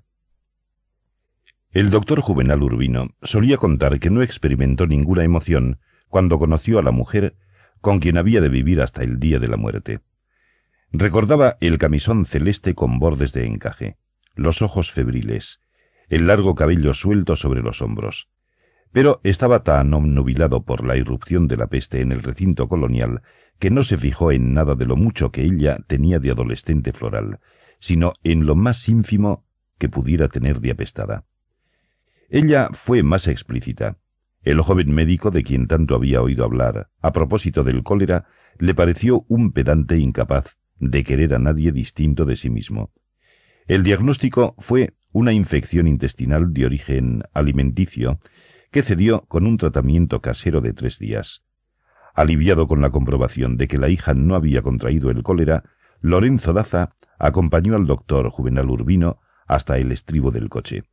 Le pagó el peso oro de la visita, que le pareció excesivo, aun para un médico de ricos, pero lo despidió con muestras inmoderadas de gratitud. Estaba deslumbrado por el resplandor de sus apellidos, y no sólo no lo disimulaba, sino que hubiera hecho cualquier cosa para verlo otra vez, y en circunstancias menos formales. El caso debió darse por terminado. Sin embargo, el martes de la semana siguiente, sin ser llamado y sin anuncio alguno, el doctor Juvenal Urbino volvió a la casa a la hora inoportuna de las tres de la tarde. Fermina Daza estaba en el costurero, tomando una lección de pintura al óleo junto con dos amigas, cuando él apareció en la ventana con la levita blanca, intachable, y el sombrero también blanco, de copa alta, y le hizo una seña de que se acercara. Ella puso el bastidor en la silla y se dirigió a la ventana caminando en puntas de pies con la falda de volantes alzada hasta los tobillos para impedir que arrastrara. Llevaba una diadema con un dije que le colgaba en la frente, cuya piedra luminosa tenía el mismo color esquivo de sus ojos, y todo en ella exhalaba un aura de frescura. Al médico le llamó la atención que se vistiera para pintar en casa como si fuera para una fiesta. Le tomó el pulso desde el exterior de la ventana. Le hizo sacar la lengua. Le examinó la garganta con una espátula de aluminio. Le miró por dentro el párpado inferior, y cada vez hizo un gesto aprobatorio. Estaba menos cohibido que en la visita anterior, pero ella lo estaba más porque no entendía la razón de aquel examen imprevisto, si él mismo había dicho que no volvería a menos que lo llamaran por alguna novedad. Más aún, no quería volver a verlo jamás. Cuando terminó el examen, el médico guardó la espátula en el maletín atiborrado de instrumentos y frascos de medicinas y lo cerró con un golpe seco. Está como una rosa recién nacida, dijo él. Gracias. Adiós, dijo él, y citó mal a Santo Tomás. Recuerde que todo lo que es bueno, venga de donde viniere, proviene del Espíritu Santo. ¿Le gusta la música?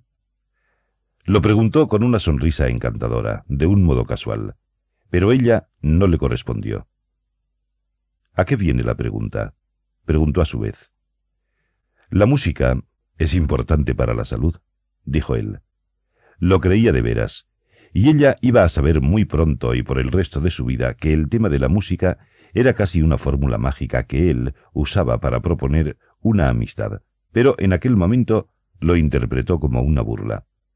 Además, las dos amigas que habían fingido pintar mientras ellos conversaban en la ventana emitieron unas risitas de ratas y se taparon la cara con los bastidores, y esto acabó de ofuscar a Fermina Daza. Ciega de furia, cerró la ventana con golpe seco.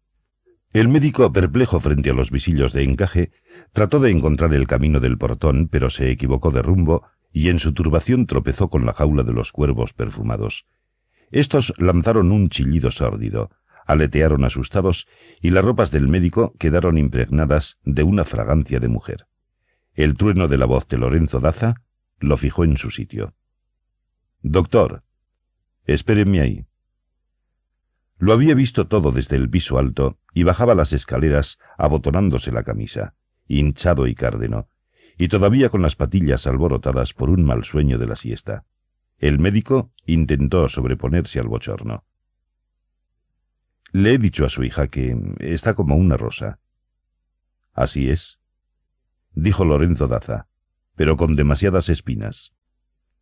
Pasó junto al doctor Urbino sin saludarlo. Empujó las dos puertas de la ventana del costurero y le ordenó a la hija, con un grito cerril. Ven a darle excusas al doctor. El médico trató de terciar para impedirlo, pero Lorenzo Daza no le prestó atención. Insistió. Apúrate. Ella miró a las amigas con una súplica recóndita de comprensión, y le replicó a su padre que no tenía de qué excusarse, pues sólo había cerrado la ventana para impedir que siguiera entrando el sol. El doctor Urbino trató de dar por buenas sus razones, pero Lorenzo Daza persistió en la orden. Entonces Fermina Daza volvió a la ventana, pálida de rabia, y adelantando el pie derecho mientras se alzaba la falda con la punta de los dedos, le hizo al médico una reverencia teatral. Le doy mis más rendidas excusas, caballero, dijo. El doctor Juvenal Urbino la imitó de buen humor, haciendo con su sombrero de copa alta una gracia de mosquetero, pero no consiguió la sonrisa de piedad que esperaba. Lorenzo Daza lo invitó luego a tomar en la oficina un café de desagravio, y él aceptó complacido, para que no hubiera duda alguna de que no le quedaba en el alma ni un rescoldo de resentimiento. La verdad era que el doctor Juvenal Urbino no tomaba café salvo una taza en ayunas.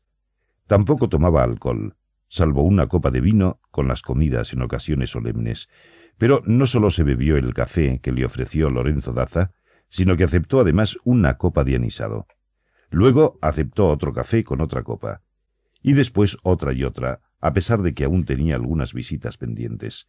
Al principio escuchó con atención las disculpas que Lorenzo Daza seguía dándole en nombre de su hija, a quien definió como una niña inteligente y seria, digna de un príncipe de aquí o de cualquier parte, y cuyo único defecto, según dijo, era su carácter de mula.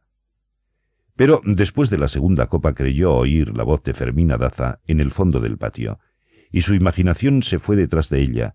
La persiguió por la noche reciente de la casa mientras encendía las luces del corredor, fumigaba los dormitorios con la bomba de insecticida, destapaba en el fogón la olla de la sopa que iba a tomarse esa noche con su padre, él y ella solos en la mesa, sin levantar la vista, sin sorber la sopa para no romper el encanto del rencor, hasta que él tuviera que rendirse y pedirle perdón por su rigor de esta tarde. El doctor Urbino conocía bastante a las mujeres para darse cuenta de que Fermina Daza no pasaría por la oficina mientras él no se fuera, pero se demoraba de todos modos, porque sentía que el orgullo herido no lo dejaría vivir en paz después de las afrentas de esa tarde. Lorenzo Daza, ya casi borracho, no parecía notar su falta de atención, pues se bastaba de sí mismo con su verba indomable. Hablaba a galope tendido, masticando la flor del tabaco apagado, tosiendo a gritos, esgarrando, acomodándose a duras penas en la poltrona giratoria cuyos resortes soltaban lamentos de animal en celo. Se había bebido tres copas por cada una de su invitado, y sólo hizo una pausa cuando se dio cuenta de que ya no se veían el uno al otro, y se levantó a encender la lámpara. El doctor Juvenal Urbino lo miró de frente con la nueva luz. Vio que tenía un ojo torcido como el de un pescado y que sus palabras no correspondían al movimiento de los labios, y pensó que eran alucinaciones suyas por abusar del alcohol. Entonces se levantó con la sensación fascinante de que estaba dentro de un cuerpo que no era el suyo, sino el de alguien que seguía sentado en el asiento donde él estaba, y tuvo que hacer un gran esfuerzo para no perder la razón. Eran más de las siete cuando salió de la oficina, precedido por Lorenzo Daza. Había luna llena. El patio, idealizado por el anís, flotaba en el fondo de un acuario, y las jaulas cubiertas con trapos parecían fantasmas dormidos bajo el olor caliente de los azahares nuevos. La ventana del costurero estaba abierta, y había una lámpara encendida en la mesa de labor, y los cuadros sin terminar estaban en los atriles como en una exposición. ¿Dónde estás, que no estás? dijo el doctor Urbino al pasar. Pero Fermina Daza no lo oyó, no podía oírlo, porque estaba llorando de rabia en el dormitorio, tirada boca abajo en la cama y esperando a su padre para cobrarle la humillación de esa tarde. El médico no renunciaba a la ilusión de despedirse de ella, pero Lorenzo Daza no lo propuso. Añoró la inocencia de su pulso, su lengua de gata, sus amígdalas tiernas, pero lo desalentó la idea de que ella no quería verlo jamás ni había de permitir que él lo intentara. Cuando Lorenzo Daza entró en el zaguán, los cuervos despiertos bajo las sábanas lanzaron un chillido fúnebre. Te sacarán los ojos, dijo el médico en voz alta, pensando en ella, y Lorenzo Daza se volvió para preguntarle qué había dicho. No fui yo, dijo él. Fue el anís. Lorenzo Daza lo acompañó hasta el coche tratando de que recibiera el peso de oro de la segunda visita, pero él no lo aceptó. Dio instrucciones correctas al cochero para que lo llevara a casa de los dos enfermos que le faltaba por ver y subió en el coche sin ayuda. Pero empezó a sentirse mal con los saltos en las calles empedradas, así que le ordenó al cochero cambiar de rumbo. Se miró por un instante en el espejo del coche y vio que también su imagen seguía pensando en Fermina Daza. Se encogió de hombros. Por último, soltó un eructo arenoso, inclinó la cabeza contra el pecho y se quedó dormido. Y en el sueño empezó a oír las campanas del duelo. Oyó primero las de la catedral, y después las de todas las iglesias, una tras otra, hasta los tiestos rotos de San Julián el Hospitalario. Mierda, murmuró dormido. Se murieron los muertos. Su madre y sus hermanas estaban cenando café con leche y almojábanas en la mesa de ceremonias del comedor grande, cuando lo vieron aparecer en la puerta con el rostro transido y todo él deshonrado por el perfume de putas de los cuervos. La campana mayor de la catedral contigua resonaba en el estanque inmenso de la casa. Su madre le preguntó alarmada dónde se había metido, pues lo habían buscado por todas partes para que atendiera al general Ignacio María, último nieto del marqués de Jaraíz de la Vera, que había sido demolido esa tarde por una congestión cerebral. Era por él por quien doblaban las campanas. El doctor Juvenal Urbino escuchó a su madre sin oírla, agarrado del marco de la puerta, y después dio media vuelta tratando de llegar a su dormitorio, pero se fue de bruces en una explosión de vómitos de anís estrellado. María Santísima. gritó su madre. Algo muy raro debe haber sucedido para que te presentes a tu casa en este estado. Lo más raro, sin embargo, no había sucedido todavía. Aprovechando la visita del conocido pianista Romeo Lusitz, quien tocó un ciclo de sonatas de Mozart tan pronto como la ciudad se repuso del duelo del general Ignacio María, el doctor Juvenal Urbino hizo subir el piano de la escuela de música en una carreta de mulas y le llevó a Fermina Daza una serenata que hizo época. Ella despertó con los primeros compases y no tuvo que asomarse por los encajes del balcón para saber quién era el promotor de aquel homenaje insólito. Lo único que lamentó fue no tener el coraje de otras doncellas resabiadas que habían vaciado el retrete portátil sobre la cabeza del pretendiente indeseable. Lorenzo Daza, en cambio, se vistió de prisa en el transcurso de la serenata y al final hizo entrar en la sala de visitas al doctor Juvenal Urbino y al pianista, todavía ataviados con la ropa de etiqueta del concierto, y les agradeció la serenata con una copa de buen brandy. Fermina Daza se dio cuenta muy pronto de que su padre estaba tratando de ablandarle el corazón. Al día siguiente de la serenata le había dicho de un modo casual Imagínate cómo se sentiría tu madre si supiera que eres requerida por un urbino de la calle. Ella replicó en seco. Se volvería a morir dentro del cajón. Las amigas que pintaban con ella le contaron que Lorenzo Daza había sido invitado a almorzar en el club social por el doctor Juvenal Urbino, y que éste había sido objeto de una notificación severa por contrariar normas del reglamento. Solo entonces se enteró también de que su padre había solicitado varias veces su ingreso al club social, y en todas había sido rechazado con una cantidad de bolas negras que no hacían posible una nueva tentativa. Pero Lorenzo Daza asimilaba las humillaciones con un hígado de buen cubero, y seguía haciendo suertes de ingenio para encontrarse por casualidad con Juvenal Urbino, sin darse cuenta de que era Juvenal Urbino quien hacía más que lo posible por dejarse encontrar. A veces pasaban horas conversando en la oficina, y la casa permanecía mientras tanto como suspendida al margen del tiempo, porque Fermina Daza no permitía que nada siguiera su curso en la vida mientras él no se fuera. El café de la parroquia fue un buen puerto intermedio. Fue allí donde Lorenzo Daza le enseñó a Juvenal Urbino las lecciones primarias del ajedrez, y él fue un alumno tan aplicado que el ajedrez se convirtió en una adicción incurable que lo atormentó hasta el día de su muerte.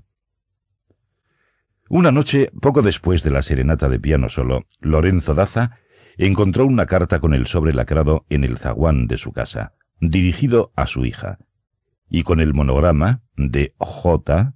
U. C. impreso en el lacre. Lo deslizó por debajo de la puerta al pasar frente al dormitorio de Fermina, y ella no pudo entender cómo había llegado hasta allí, pues le parecía inconcebible que su padre hubiera cambiado tanto como para llevarle una carta de un pretendiente. La dejó sobre la mesa de noche, sin saber de veras qué hacer con ella, y allí permaneció cerrada durante varios días, hasta una tarde de lluvias en que Fermina Daza soñó que Juvenal Urbino había vuelto a la casa para regalarle la espátula con que le había examinado la garganta. La espátula del sueño no era de aluminio, sino de un metal apetitoso que ella había saboreado con deleite en otros sueños, de modo que la quebró en dos partes desiguales y le dio a él la más pequeña. Al despertar abrió la carta. Era breve y pulcra, y lo único que Juvenal Urbino le suplicaba era que le permitiera pedirle a su padre el permiso para visitarla. La impresionó su sencillez y su seriedad, y la rabia cultivada con tanto amor durante tantos días se apaciguó de pronto. Guardó la carta en un cofre fuera de servicio en el fondo del baúl, pero recordó que era allí donde había guardado también las cartas perfumadas de Florentino Ariza, y la sacó del cofre para cambiarla de lugar, estremecida por una ráfaga de vergüenza. Entonces le pareció que lo más decente era darla por no recibida, y la quemó en la lámpara, viendo cómo las gotas de lacre reventaban en burbujas azules sobre la llama. Suspiró. Pobre hombre. De pronto cayó en la cuenta de que era la segunda vez que lo decía en poco más de un año, y por un instante pensó en Florentino Ariza, y ella misma se sorprendió de cuán lejos estaba de su vida. Pobre hombre. En octubre, con las últimas lluvias, llegaron tres cartas más, acompañada la primera por una cajita de pastillas de violetas de la abadía de Flavigny. Dos las había entregado en el portón de la casa el cochero del doctor Juvenal Urbino, y éste había saludado a Gala Placidia desde la ventana del coche Primero, para que no hubiera duda de que las cartas eran suyas, y segundo, para que nadie pudiera decirle que no habían sido recibidas. Además, ambas estaban selladas con el monograma de lacre y escritas con los garabatos crípticos que ya Fermina Daza conocía. Letra de médico. Ambas decían en sustancia lo mismo que la primera, y estaban concebidas con el mismo espíritu de sumisión. Pero en el fondo de su decencia empezaba a vislumbrarse una ansiedad que nunca fue evidente en las cartas de parsimonia de Florentino Ariza. Fermina Daza las leyó tan pronto como fueron entregadas, con dos semanas de diferencia, y sin explicárselo a sí misma, cambió de parecer cuando estaba a punto de echarlas al fuego. Sin embargo, nunca pensó en contestarlas. La tercera carta de octubre había sido deslizada por debajo del portón, y en todo era distinta de las anteriores. La escritura era tan pueril que sin duda había sido hecha con la mano izquierda, pero Fermina Daza no cayó en la cuenta de eso, sino cuando el texto mismo se reveló como un anónimo infame. Quien lo había escrito daba por hecho que Fermina Daza había encantado con sus filtros al doctor Juvenal Urbino, y de esa suposición sacaba conclusiones siniestras. Terminaba con una amenaza. Si Fermina Daza no renunciaba a su pretensión de alzarse con el hombre más codiciado de la ciudad, sería expuesta a la vergüenza pública. Se sintió víctima de una injusticia grave, pero su reacción no fue vindicativa, sino todo lo contrario. Habría querido descubrir al autor del anónimo para disuadirlo de su error con cuantas explicaciones fueran pertinentes, pues se sentía segura de que nunca, por ningún motivo, sería sensible a los requiebros de Juvenal Urbino. En los días siguientes recibió otras dos cartas sin firma, tan pérfidas como la primera, pero ninguna de las tres parecía escrita por la misma persona o bien era víctima de una conjura, o la falsa versión de sus amores secretos había ido más lejos de lo que podía suponerse. Le inquietaba la idea de que todo aquello fuera consecuencia de una simple indiscreción de Juvenal Urbino. Se le ocurrió que tal vez era un hombre distinto de su apariencia digna, que tal vez se le iba la lengua en las visitas y hacía alarde de conquistas imaginarias. Como tantos otros de su clase. Pensó escribirle para reprocharle el ultraje de su honra, pero luego desistió del propósito porque quizás fuera eso lo que él quisiera. Trató de informarse por las amigas que iban a pintar con ella en el costurero, pero lo único que ellas habían oído eran comentarios benignos sobre la serenata de piano solo. Se sintió furiosa, impotente, humillada. Al contrario del principio, cuando hubiera querido encontrarse con el enemigo invisible para convencerlo de sus errores, Ahora solo quería hacerlo picadillo con las tijeras de podar. Pasaba las noches en claro, analizando detalles y expresiones de las cartas anónimas, con la ilusión de encontrar una pista de consuelo. Fue una ilusión vana. Fermina Daza era ajena por naturaleza al mundo interior de los urbinos de la calle, y tenía armas para defenderse de sus buenas artes, pero no de las malas. Esta convicción se hizo aún más amarga después del pavor de la muñeca negra que le llegó por aquellos días sin ninguna carta, pero cuyo origen le pareció fácil de imaginar. Sólo el doctor Juvenal Urbino podía haberla mandado. Había sido comprada en la Martinica, de acuerdo con la etiqueta original, y llevaba un vestido primoroso y los cabellos rizados con filamentos de oro, y cerraba los ojos al ser acostada. A Fermina Daza le pareció tan divertida que se sobrepuso a sus escrúpulos, y la acostaba en su almohada durante el día. Se acostumbró a dormir con ella. Al cabo de un tiempo, sin embargo, después de un sueño agotador, descubrió que la muñeca estaba creciendo. La preciosa ropa original, que llegó con ella, le dejaba los muslos al descubierto, y los zapatos se habían reventado por la presión de los pies. Fermina Daza había oído hablar de maleficios africanos, pero ninguno tan pavoroso como ese. Por otra parte, no podía concebir que un hombre como Juvenal Urbino fuera capaz de semejante atrocidad. Tenía razón. La muñeca no había sido llevada por el cochero, sino por un vendedor de camarones ocasional del cual nadie había podido dar una razón cierta. Tratando de descifrar el enigma, Fermina Daza pensó por un momento en Florentino Ariza, cuya condición sombría la asustaba. Pero la vida se encargó de convencerla de su error.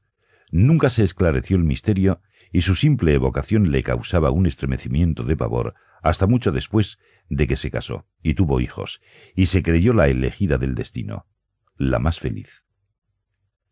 La última tentativa del doctor Urbino fue la mediación de la hermana Franca de la Luz, superiora del Colegio de la Presentación de la Santísima Virgen, quien no podía negarse a la solicitud de una familia que había favorecido a su comunidad desde que se estableció en las Américas. Apareció acompañada por una novicia a las nueve de la mañana, y ambas tuvieron que entretenerse media hora con las jaulas de pájaros, mientras Fermina Daza terminaba de bañarse. Era una alemana viril, con un acento metálico y una mirada imperativa, que no tenían ninguna relación con sus pasiones pueriles. No había nada en este mundo que Fermina Daza odiara más que a ella, y a cuanto tuviera que ver con ella, y el solo recuerdo de su falsa piedad le causaba un reconcomio de alacranes en las entrañas. Le bastó con reconocerla desde la puerta del baño para revivir de un golpe los suplicios del colegio, el sueño insoportable de la misa diaria, el terror de los exámenes, la diligencia servil de las novicias, la vida entera pervertida por el prisma de la pobreza de espíritu. La hermana franca de la luz, en cambio, la saludó con un júbilo que parecía sincero, se sorprendió de cuánto había crecido y madurado, y alabó el juicio con que llevaba la casa, el buen gusto del patio, el brasero de los azahares. Le ordenó a la novicia que la esperara ahí, sin acercarse demasiado a los cuervos, que en un descuido podían sacarle los ojos, y buscó un lugar apartado donde sentarse a conversar a solas con Fermina. Ella la invitó a la sala. Fue una visita breve y áspera. La hermana franca de la luz sin perder el tiempo en preámbulos, le ofreció a Fermina Daza una rehabilitación honorable. La causa de la expulsión sería borrada no sólo de las actas, sino de la memoria de la comunidad, y esto le permitiría terminar los estudios y obtener el diploma de bachiller en letras. Fermina Daza, perpleja, quiso conocer el motivo. Es la petición de alguien que lo merece todo y cuyo único anhelo es hacerte feliz, dijo la monja. ¿Sabes quién es? Entonces entendió. Se preguntó con qué autoridad servía como misaria del amor una mujer que le había torcido la vida por una carta inocente, pero no se atrevió a decirlo. Dijo en cambio que sí, que ella conocía a ese hombre y por lo mismo sabía que no tenía ningún derecho a inmiscuirse en su vida. Lo único que te suplica es que le permitas conversar contigo cinco minutos, dijo la monja. Estoy segura de que tu padre estará de acuerdo. La rabia de Fermina Daza se hizo más intensa por la idea de que su padre fuera cómplice de aquella visita. Nos vimos dos veces cuando estuve enferma, dijo. Ahora no hay ninguna razón. Para cualquier mujer con dos dedos de frente, ese hombre es un regalo de la divina providencia, dijo la monja. Siguió hablando de sus virtudes, de su devoción, de su consagración al servicio de los doloridos. Mientras hablaba, se sacó de la manga una camándula de oro con el Cristo tallado en marfil y la movió frente a los ojos de Fermina Daza. Era una reliquia de familia, antigua de más de cien años, tallada por un orfebre de Siena y bendecida por Clemente IV. Es tuya, dijo. Fermina Daza sintió el torrente de sangre atropellado en sus venas, y entonces se atrevió. No me explico cómo es que usted se presta para esto, dijo. Si le parece que el amor es pecado. La hermana franca de la luz fingió pasar por alto la notificación, pero sus párpados se encendieron. Siguió moviendo el rosario frente a sus ojos. Es mejor que te entiendas conmigo, dijo, porque después de mí puede venir el señor arzobispo y con él las cosas son distintas. Que venga, dijo Fermina Daza. La hermana franca de la luz escondió el rosario de oro en la manga. Después sacó de la otra un pañuelo muy usado, hecho una bola, y lo mantuvo apretado en el puño, mirando a Fermina desde muy lejos, con una sonrisa de conmiseración. Pobre hija mía, suspiró. Todavía sigues pensando en aquel hombre. Fermina Daza masticó la impertinencia mirando a la monja sin parpadear. La miró fijo a los ojos, sin hablar, masticando en silencio hasta que vio con una complacencia infinita, que sus ojos de hombre se anegaron de lágrimas. La hermana franca de la luz se la secó con la bola del pañuelo y se puso de pie.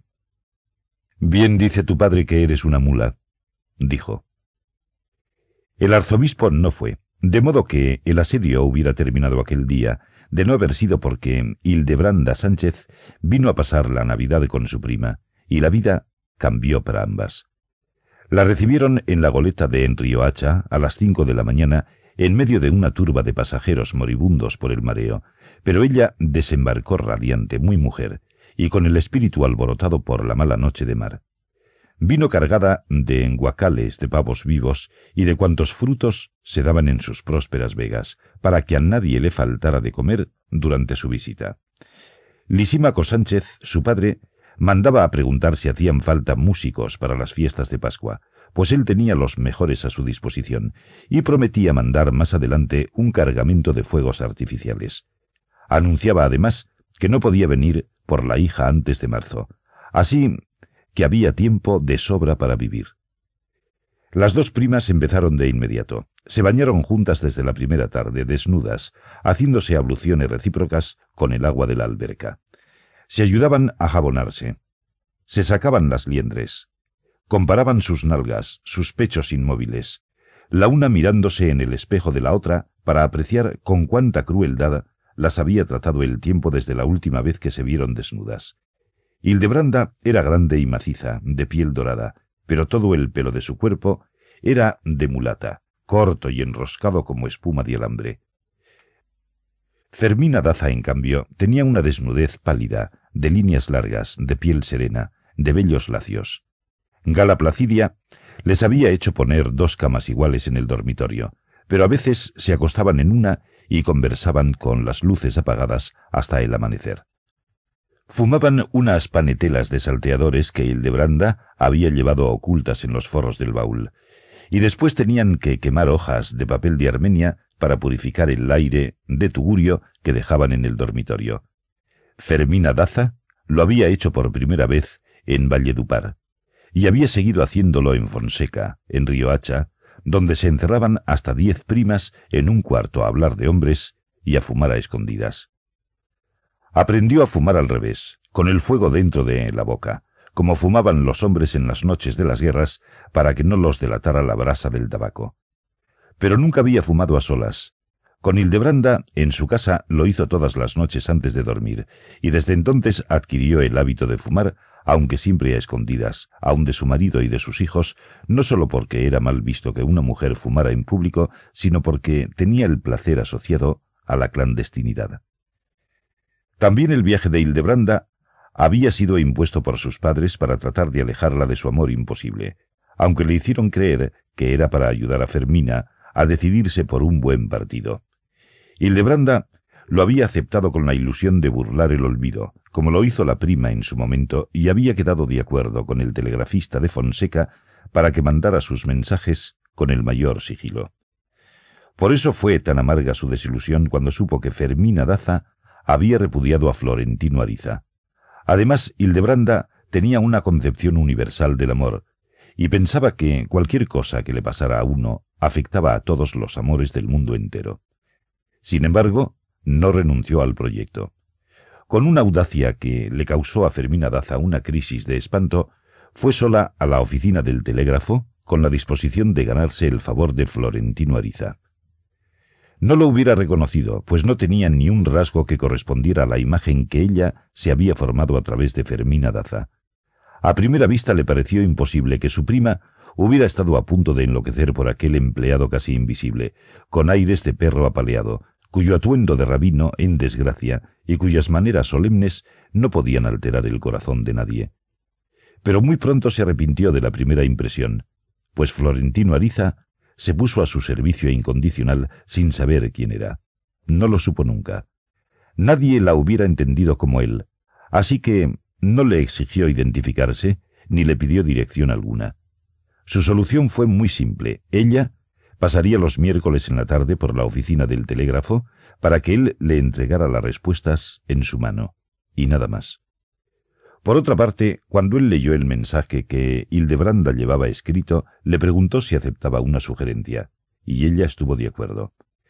Florentino Ariza hizo primero unas correcciones entre líneas, las suprimió, las volvió a escribir, se quedó sin espacio y al final rompió la hoja y escribió completo un mensaje distinto que a ella le pareció enternecedor. Cuando salió de la oficina del telégrafo, Hildebranda iba al borde de las lágrimas. Es feo y triste, le dijo a Fermina Daza, pero es todo amor. Lo que más llamó la atención de Hildebranda fue la soledad de la prima. Parecía, le dijo, una solterona de veinte años. Acostumbrada a una familia numerosa y dispersa, en casas donde nadie sabía a ciencia cierta cuántos vivían ni quiénes iban a comer cada vez, Hildebranda no podía imaginarse a una muchacha de su edad reducida al claustro de la vida privada. Así era. Desde que se levantaba a las seis de la mañana hasta que apagaba la luz del dormitorio, se consagraba a la pérdida del tiempo. La vida se le imponía desde fuera. Primero con los últimos gallos, el hombre de la leche la despertaba con la aldaba del portón. Después, tocaba la pescadera con el cajón de pargos moribundos en un lecho de algas. Las palenqueras suntuosas con las hortalizas de María la Baja y las frutas de San Jacinto.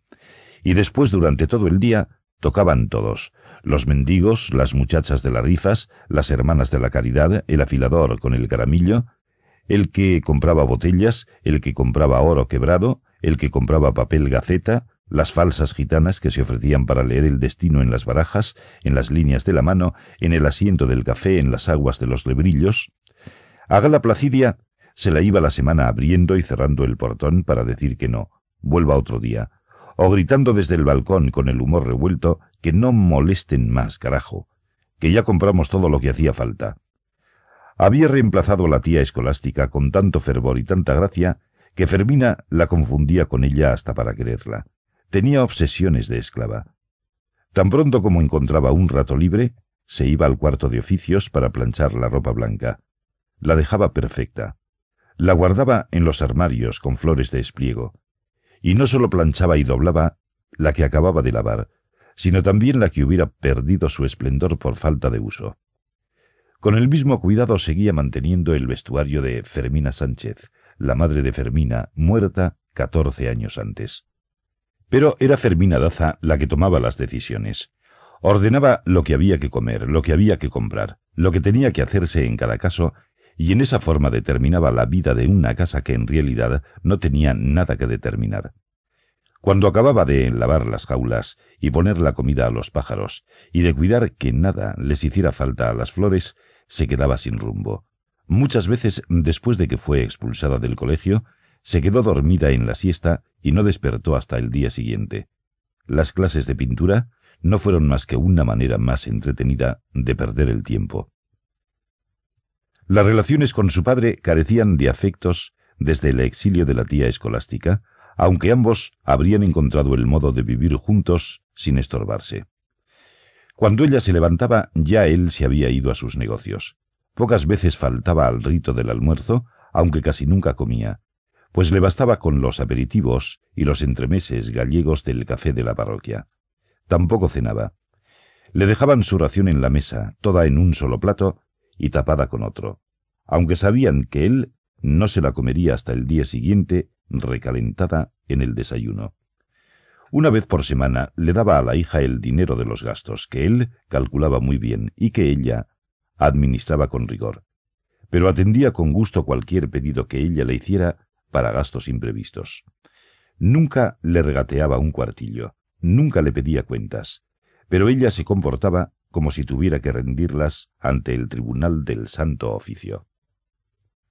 Nunca le había hablado de la índole y el estado de sus negocios, ni nunca la había llevado a conocer sus oficinas del puerto, que estaban en un sitio vedado a señoritas decentes, aunque fueran acompañadas por sus padres. Lorenzo Daza no llegaba a su casa antes de las diez de la noche, que era la hora de la queda en las épocas menos críticas de las guerras. Permanecía hasta entonces en el café de la parroquia, jugando lo que fuera, porque era especialista en todos los juegos de salón y además buen maestro. Siempre llegó a su casa en su sano juicio, sin despertar a la hija, a pesar de que se tomaba el primer anisado al despertar y seguía masticando el cabo del tabaco apagado y bebiendo copas espaciadas durante el día. Una noche, sin embargo, Fermina lo sintió entrar. Oyó sus pasos de cosaco en las escaleras, su resuello enorme en el corredor del segundo piso, sus golpes con la palma de la mano en la puerta del dormitorio. Ella le abrió, y por primera vez se asustó con su ojo torcido y el entorpecimiento de sus palabras. Estamos en la ruina, dijo él. Ruina total. Ya lo sabes. Fue todo lo que dijo, y nunca más lo volvió a decir ni sucedió nada que indicara si había dicho la verdad. Pero después de aquella noche Fermina Daza tomó conciencia de que estaba sola en el mundo. Vivía en un limbo social. Sus antiguas compañeras de colegio estaban en un cielo prohibido para ella, y mucho más después de la deshonra de la expulsión. Pero tampoco era vecina de sus vecinos, porque éstos la habían conocido sin pasado y con el uniforme de la presentación de la Santísima Virgen. El mundo de su padre era de traficantes y estibadores, de refugiados de guerras en la guarida pública del café de la parroquia, de hombres solos. En el último año, las clases de pintura la habían aliviado un poco de su reclusión, porque la maestra prefería las clases colectivas y solía llevar a otras alumnas al costurero.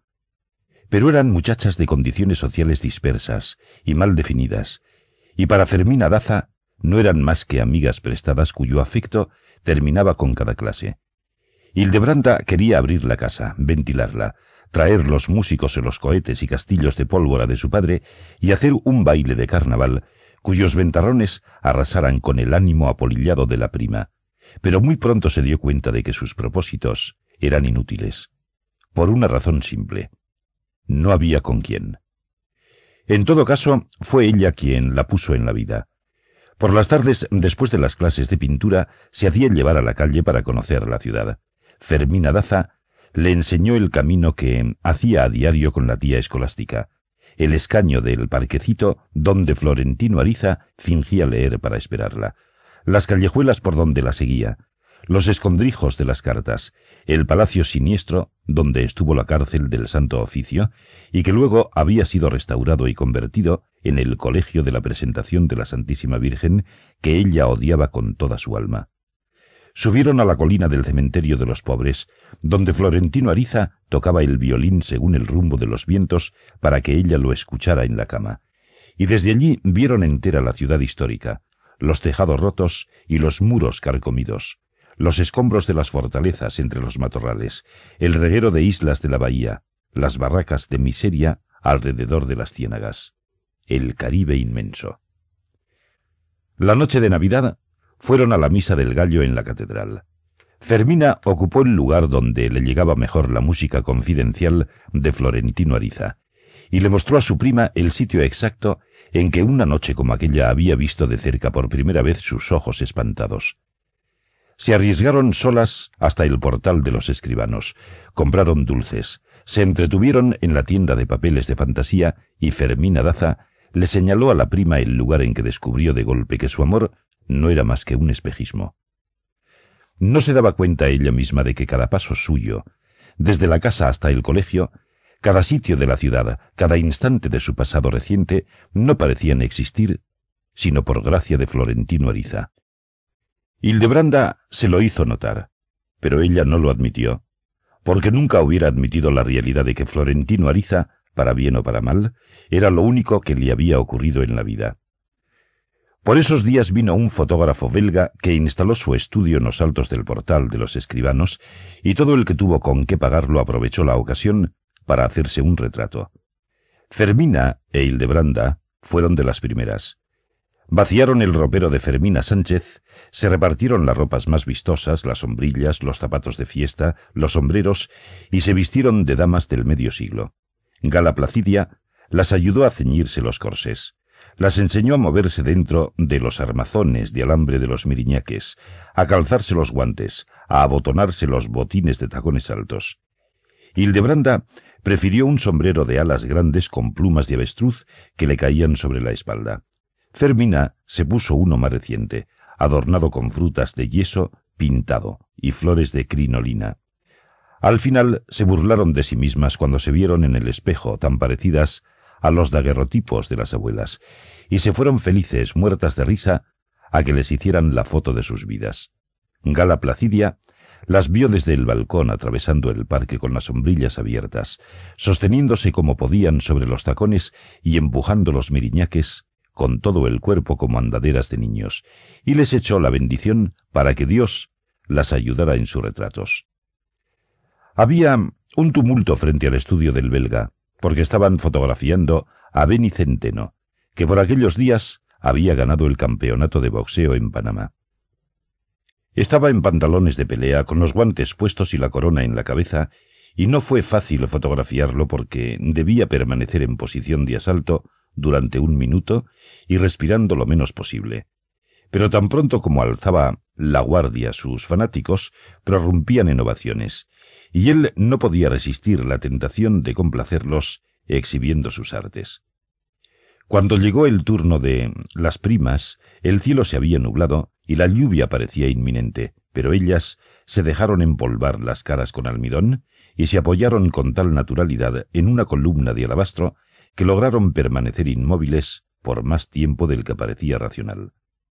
Fue un retrato eterno.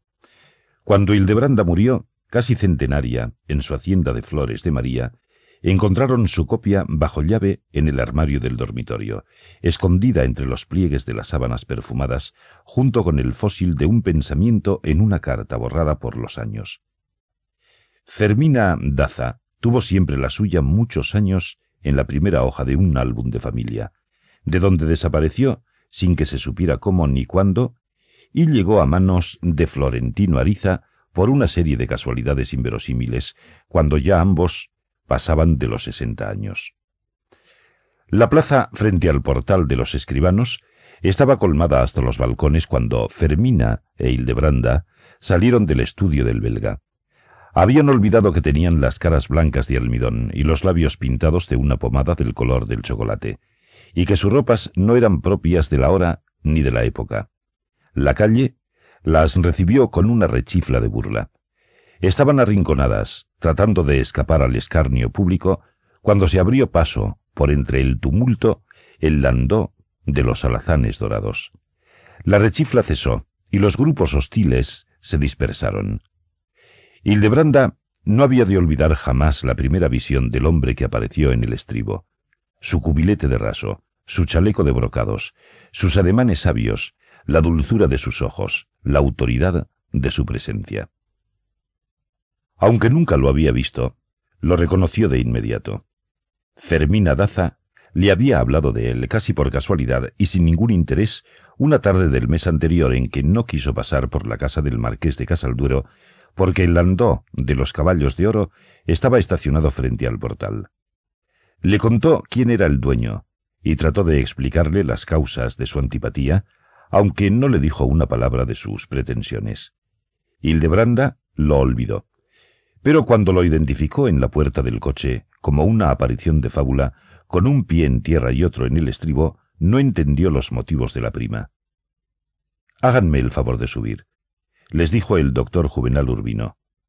Las llevo a donde ordenen. Fermina Daza inició un gesto de reticencia, pero ya Hildebranda había aceptado. El doctor Juvenal Urbino echó pie a tierra, y con la punta de los dedos, casi sin tocarla, la ayudó a subir en el coche. Fermina, sin más alternativas, subió después de ella con la cara encendida por el bochorno. La casa estaba a solo tres cuadras.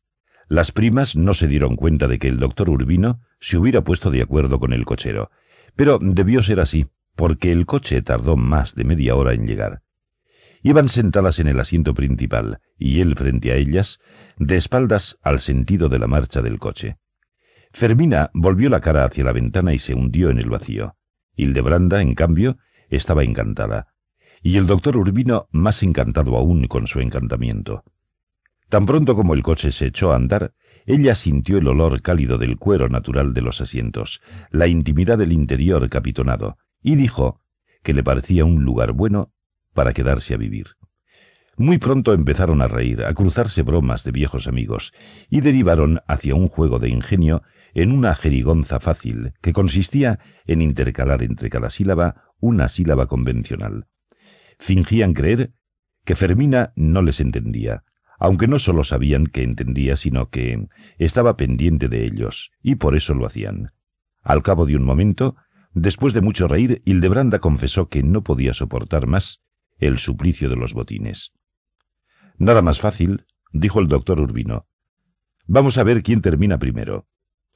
Empezó a soltarse los cordones de las botas, e Hildebranda aceptó el reto. No le fue fácil por el estorbo del corsé de varillas que no le permitía inclinarse, pero el doctor Urbino se demoró a propósito, hasta que ella sacó sus botines de debajo de la falda con una carcajada de triunfo, como si acabara de pescarlos en un estanque.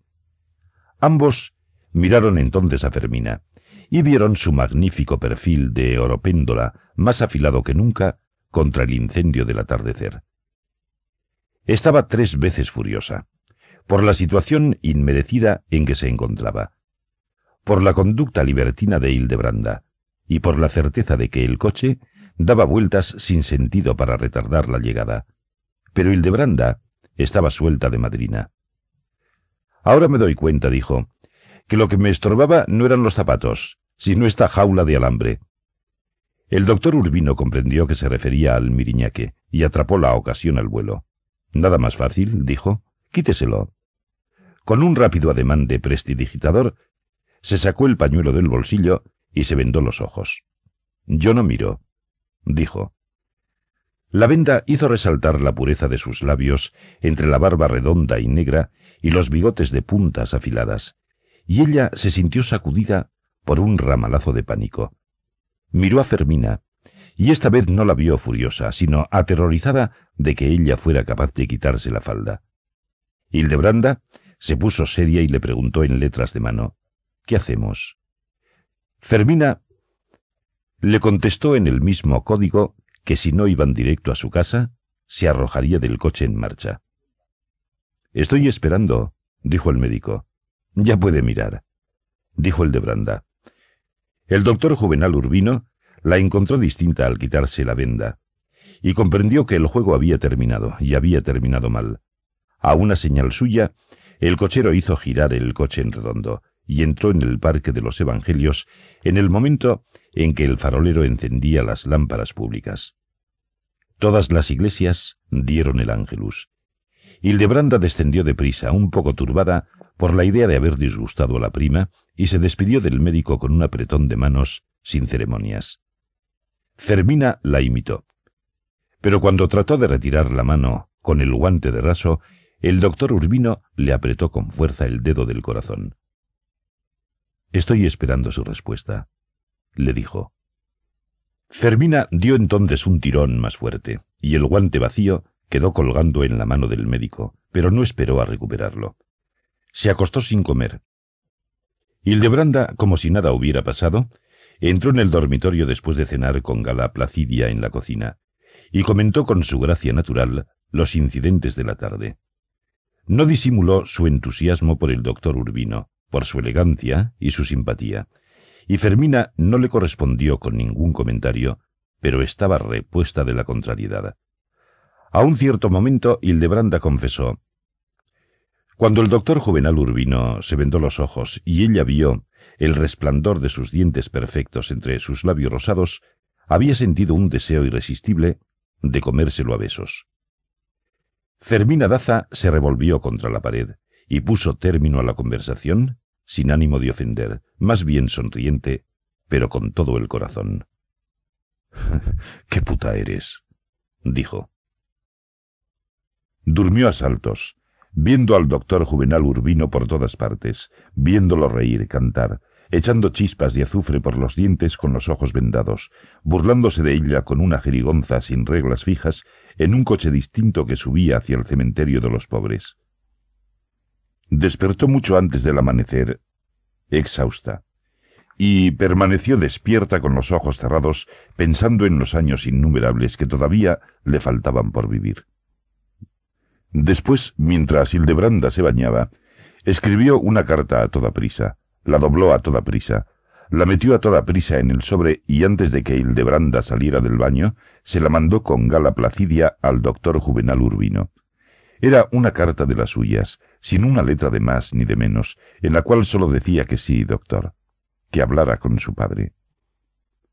Cuando Florentino Ariza supo que Fermina Daza iba a casarse con un médico de alcurnia y fortuna, educado en Europa y con una reputación insólita a su edad, no hubo poder capaz de levantarlo de su postración.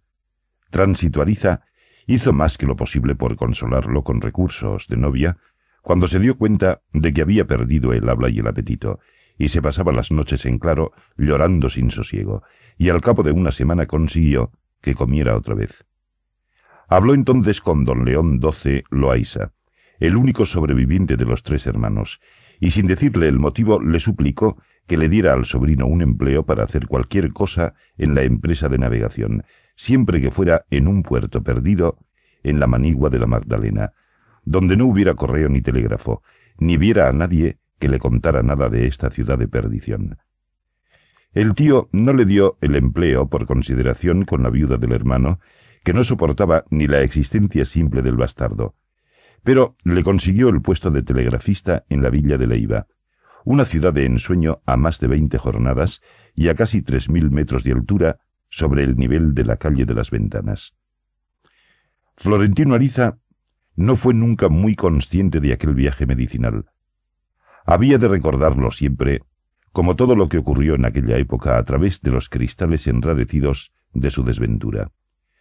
Cuando recibió el telegrama del nombramiento no pensó tomarlo siquiera en consideración, pero Lotario Tugut lo convenció con argumentos alemanes de que le esperaba un porvenir radiante en la administración pública. Le dijo, el telégrafo es la profesión del futuro. Le regaló un par de guantes forrados por dentro con piel de conejo, un gorro estepario y un sobre todo con cuello de peluche probado en los eneros glaciales de Baviera.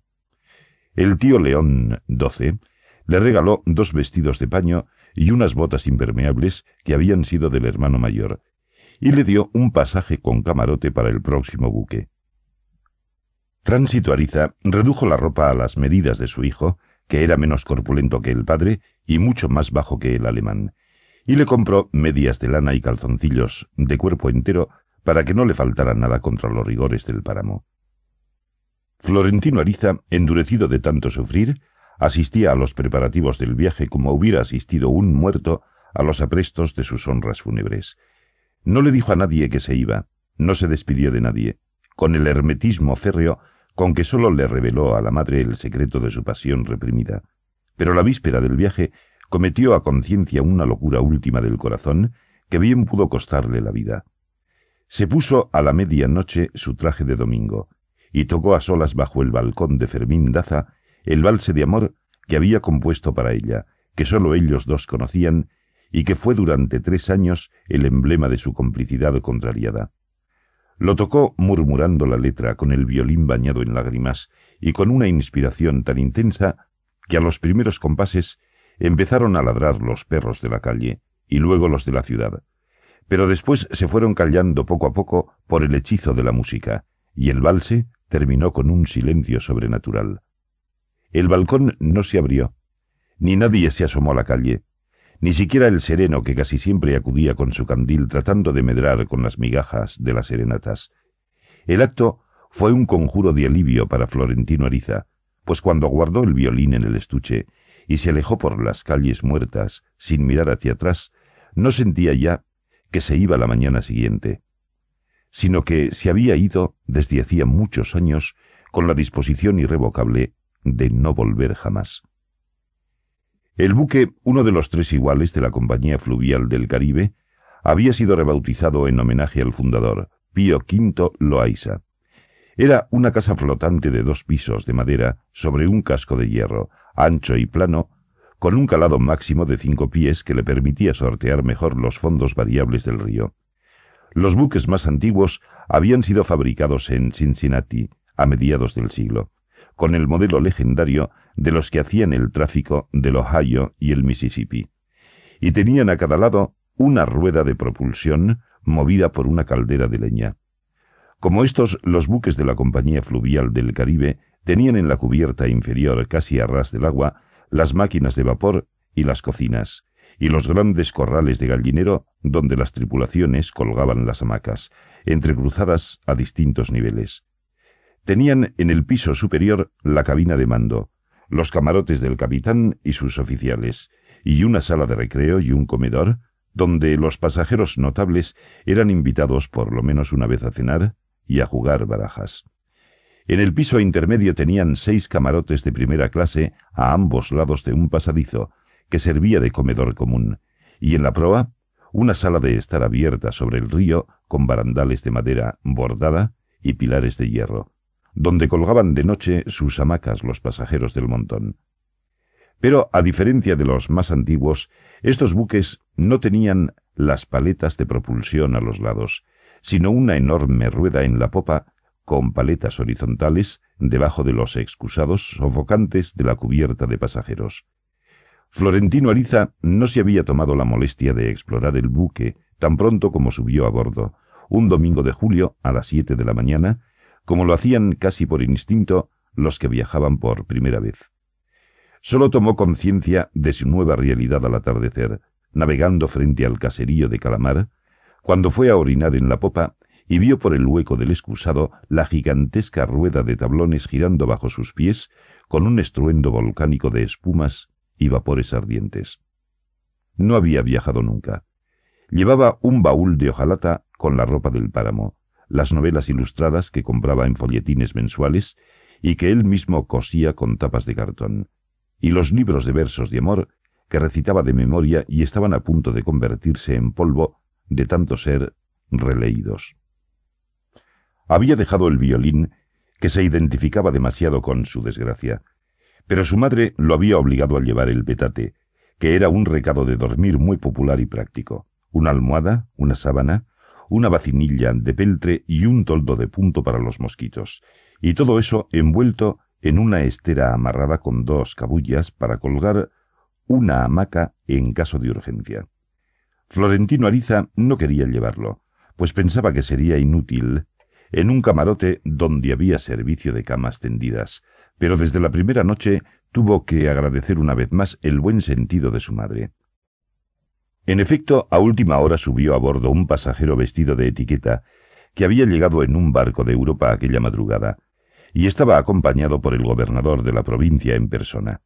Quería proseguir el viaje de inmediato con su esposa y su hija, y con el criado de Librea y los siete baúles con ribetes dorados que cupieron a duras penas por las escaleras. El capitán, un gigante de Curazao, logró conmover el sentido patriótico de los criollos para acomodar a los viajeros imprevistos. A Florentino Ariza le explicó en una tortilla de castellano y papiamento que el hombre de etiqueta era el nuevo ministro plenipotenciario de Inglaterra en viaje hacia la capital de la República. Le recordó que aquel reino había aportado recursos decisivos para nuestra independencia del dominio español, y en consecuencia cualquier sacrificio era poco para que una familia de tan alta dignidad se sintiera en nuestra casa mejor que en la propia. Florentino Ariza, por supuesto, renunció al camarote. Al principio no lo lamentó, pues el caudal del río era abundante en aquella época del año, y el buque navegó sin tropiezos las primeras dos noches. Después de la cena, a las cinco de la tarde, la tripulación repartía entre los pasajeros unos catres plegadizos con fondos de lona, y cada quien abría el suyo donde podía, lo arreglaba con los trapos de su petate y armaba encima el mosquitero de punto. Los que tenían hamacas las colgaban en el salón, y los que no tenían nada dormían sobre las mesas del comedor, arropados con los manteles que no cambiaban más de dos veces durante el viaje. Florentino Ariza permanecía en vela la mayor parte de la noche, creyendo oír la voz de Fermina Daza en la brisa fresca del río, pastoreando la soledad con su recuerdo, oyéndola cantar en la respiración del buque que avanzaba con pasos de animal grande en las tinieblas, hasta que aparecían las primeras franjas rosadas en el horizonte y el nuevo día reventaba de pronto sobre pastizales desiertos y ciénagas de brumas. El viaje le parecía entonces una prueba más de la sabiduría de su madre, y se sintió con ánimos para sobrevivir al olvido. Al cabo de tres días de buenas aguas, sin embargo, la navegación fue más difícil entre bancos de arena intempestivos y turbulencias engañosas. El río se volvió turbio y fue haciéndose cada vez más estrecho en una selva enmarañada de árboles colosales, donde sólo se encontraba de vez en cuando una choza de paja junto a las pilas de leña para la caldera de los buques. La algarabía de los loros y el escándalo de los micos invisibles parecían aumentar el bochorno del mediodía. Pero de noche había que amarrar el buque para dormir, y entonces se volvía insoportable hasta el hecho simple de estar vivo. Al calor y los zancudos se agregaba el tufo de las pencas de carne salada puestas a secar en los barandales. La mayoría de los pasajeros, sobre todo los europeos, abandonaban el pudridero de los camarotes y se pasaban la noche caminando por las cubiertas, espantando toda clase de alimañas con la misma toalla con que se secaban el sudor incesante y amanecían exhaustos e hinchados por las picaduras. Además, aquel año había estallado un episodio más de la guerra civil intermitente entre liberales y conservadores, y el capitán había tomado precauciones muy severas para el orden interno y la seguridad de los pasajeros. Tratando de evitar equívocos y provocaciones, prohibió la distracción favorita de los viajes de esos tiempos, que era disparar contra los caimanes que se asoleaban en los playones. Más adelante, cuando algunos pasajeros se dividieron en dos bandos enemigos en el curso de una discusión, hizo decomisar las armas de todos con el compromiso bajo palabra de devolverlas al término del viaje. Fue inflexible inclusive con el ministro británico, que desde el día siguiente de la partida amaneció vestido de cazador, con una carabina de precisión y una escopeta de dos cañones para matar tigres. Las restricciones se hicieron aún más drásticas arriba del puerto de Tenerife, donde se cruzaron con un buque que llevaba enarbolada la bandera amarilla de la peste. El capitán no pudo obtener ninguna información sobre aquel signo alarmante, porque el otro buque no respondió a sus señales.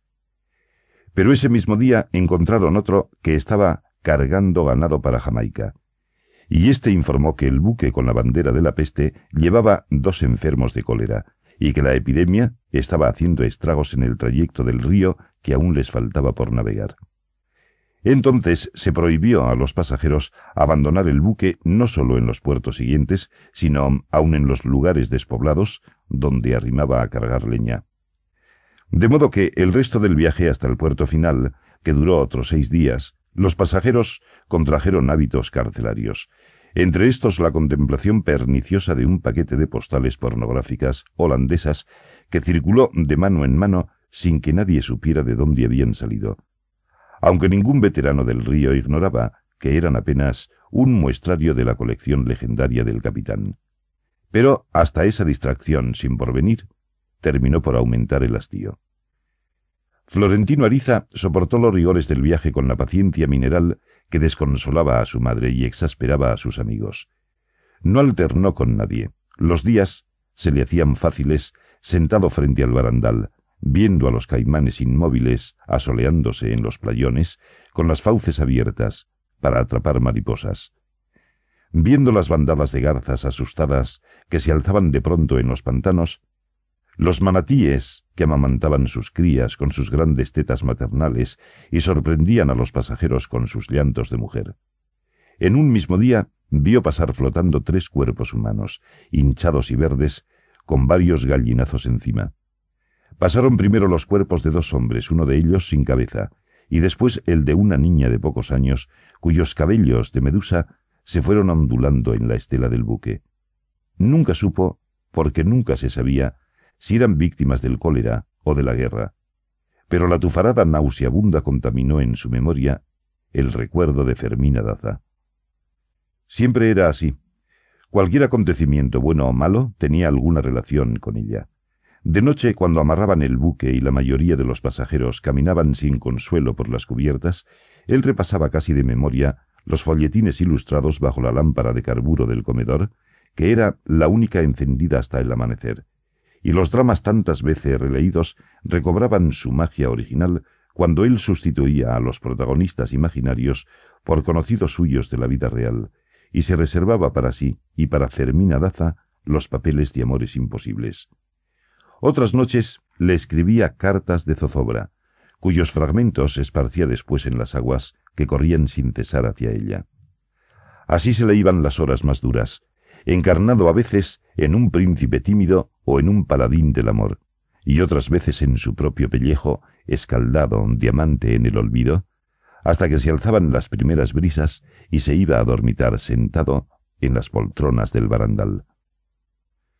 Una noche que interrumpió la lectura más temprano que de costumbre, se dirigía distraído a los retretes cuando una puerta se abrió a su paso en el comedor desierto, y una mano de halcón lo agarró por la manga de la camisa y lo encerró en un camarote. Apenas se alcanzó a sentir el cuerpo sin edad de una mujer desnuda en las tinieblas, empapada en un sudor caliente y con la respiración desaforada, que lo empujó boca arriba en la litera. Le abrió la hebilla del cinturón, le soltó los botones y se descuartizó a sí misma acaballada encima de él, y lo despojó sin gloria de la virginidad. Ambos cayeron agonizando en el vacío de un abismo sin fondo oloroso a marisma de camarones.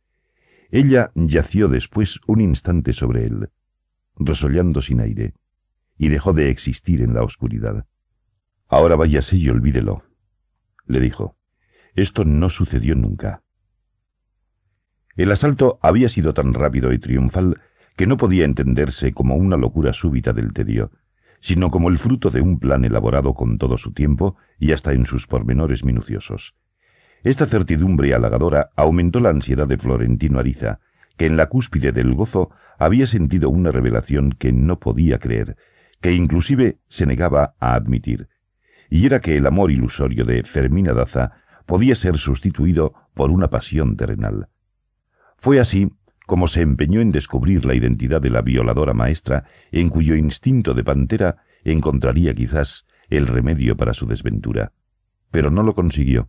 Al contrario, cuanto más profundizaba en el escrutinio, más lejos se sentía de la verdad. El asalto había sido en el último camarote, pero éste estaba comunicado con el penúltimo por una puerta intermedia, de modo que los dos se convertían en un dormitorio familiar con cuatro literas. Allí viajaban dos mujeres jóvenes, otra bastante mayor pero de muy buen ver, y un niño de pocos meses. Se habían embarcado en Barranco de Loba, el puerto donde se recogía la carga y el pasaje de la ciudad de Mompox, desde que ésta quedó al margen de los itinerarios de vapores por las veleidades del río, y Florentino Ariza se había fijado en ellas sólo porque llevaban al niño dormido dentro de una gran jaula de pájaros. Viajaban vestidas como en los transatlánticos de moda, con polisones bajo las faldas de seda, con golas de encaje y sombreros de alas grandes adornadas con flores de crinolina, y las dos menores se cambiaban el atuendo completo varias veces al día, de modo que parecían llevar consigo su propio ámbito primaveral, mientras los otros pasajeros se ahogaban de calor. Las tres eran diestras en el manejo de las sombrillas y los abanicos de plumas, pero con los propósitos indescifrables de las momposinas de la época. Florentino Ariza no logró precisar siquiera la relación entre ellas, aunque sin duda eran de una misma familia. Al principio pensó que la mayor podía ser la madre de las otras, pero luego cayó en la cuenta de que no tenía bastante edad para serlo, y además guardaba un medio luto que las otras no compartían. No concebía que una de ellas se hubiera atrevido a hacer lo que hizo mientras las otras durmieran en las literas contiguas, y la única suposición razonable era que aprovechara un momento casual, o quizás concertado, en que se quedó sola en el camarote. Comprobó que a veces salían dos a tomar el fresco hasta muy tarde, mientras la tercera se quedaba cuidando al niño. Pero una noche de más calor salieron las tres juntas con el niño dormido en la jaula de mimbre cubierta con un toldo de gasa. A pesar de aquel embrollo de indicios, Florentino Aliza se apresuró a descartar la posibilidad de que la mayor de las tres fuera la autora del asalto, y enseguida absolvió también a la menor, que era la más bella y atrevida. Lo hizo sin razones válidas, sólo porque la vigilancia ansiosa de las tres lo había inducido a dar por cierto su deseo entrañable de que la amante instantánea fuera la madre del niño enjaulado. Tanto lo sedujo esa suposición que empezó a pensar en ella con más intensidad que en Fermina Daza, sin importarle la evidencia de que aquella madre reciente solo vivía para el niño. No tenía más de veinticinco años, y era esbelta y dorada, con unos párpados portugueses que la hacían más distante, y a cualquier hombre le hubiera bastado con solo las migajas de la ternura que ella le prodigaba al hijo. Desde el desayuno hasta la hora de acostarse, se ocupaba de él en el salón, mientras las otras jugaban damas chinas. Y cuando lograba dormirlo, colgaba del techo la jaula de mimbre en el lado más fresco del barandal.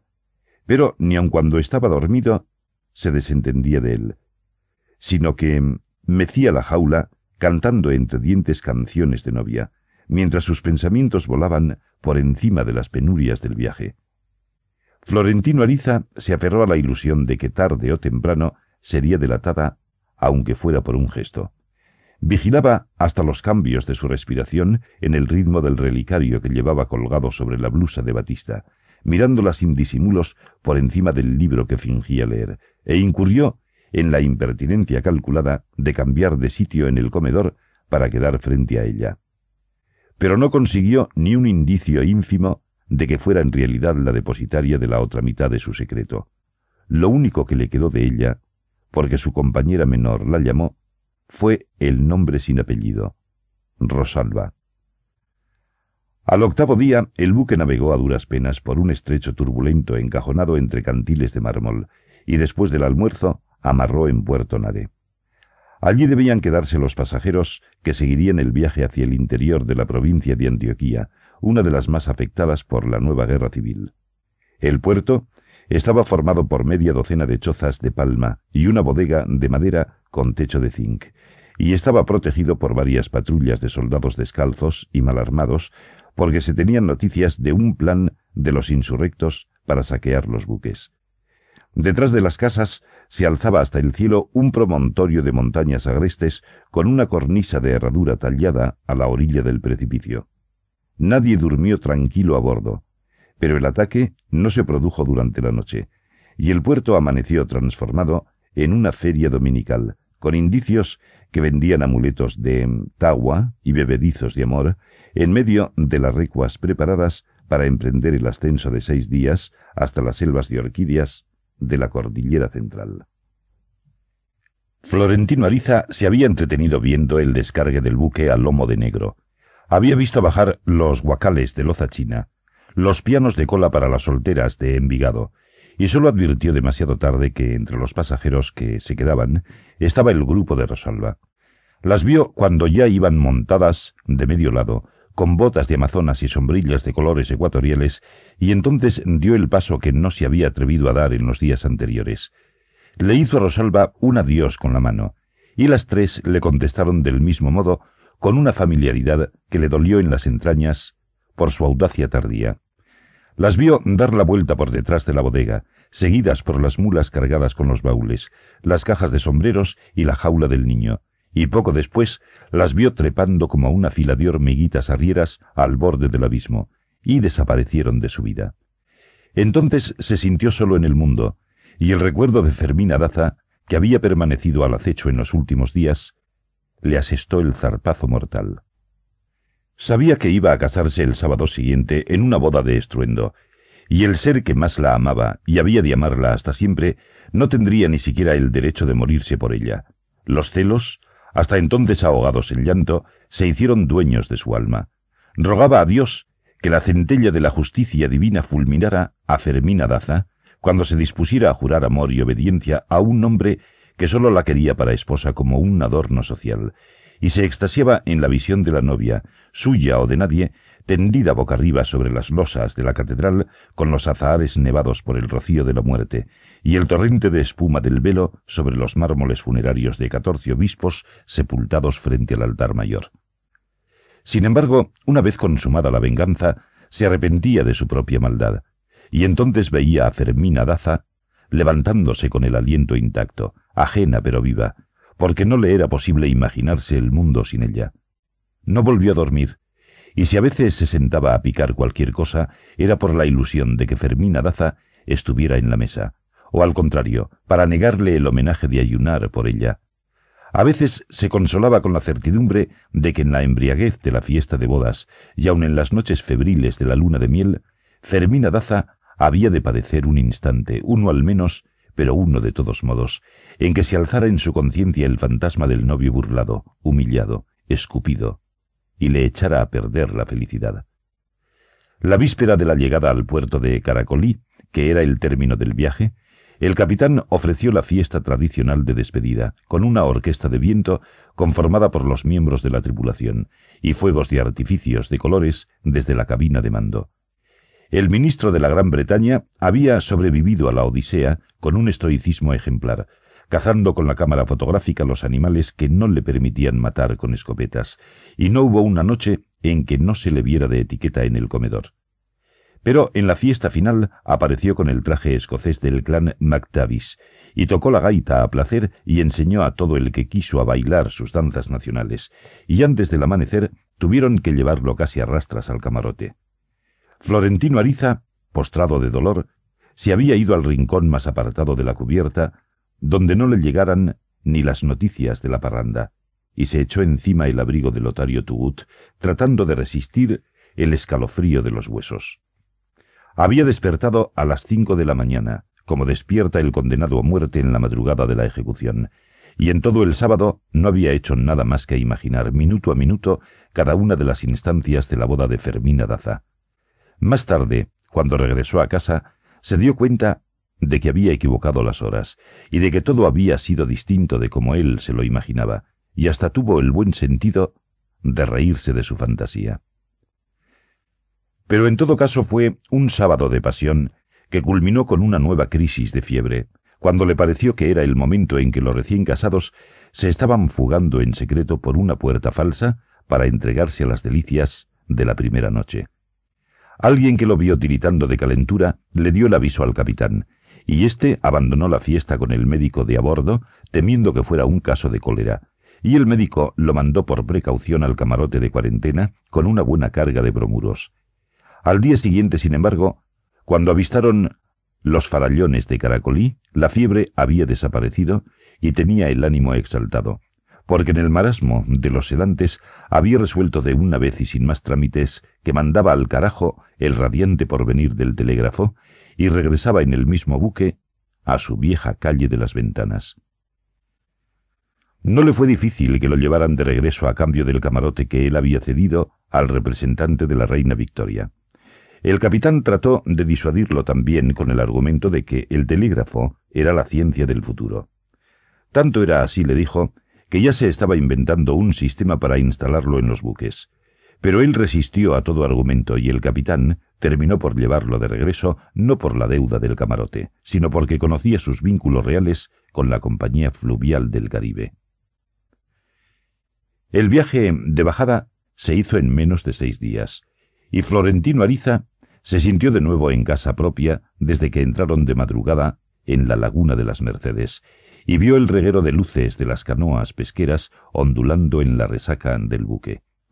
Era todavía noche cuando atracaron en la ensenada del Niño Perdido, que era el último puerto de los vapores fluviales, a nueve leguas de la bahía, antes de que dragaran y pusieran en servicio el antiguo paso español.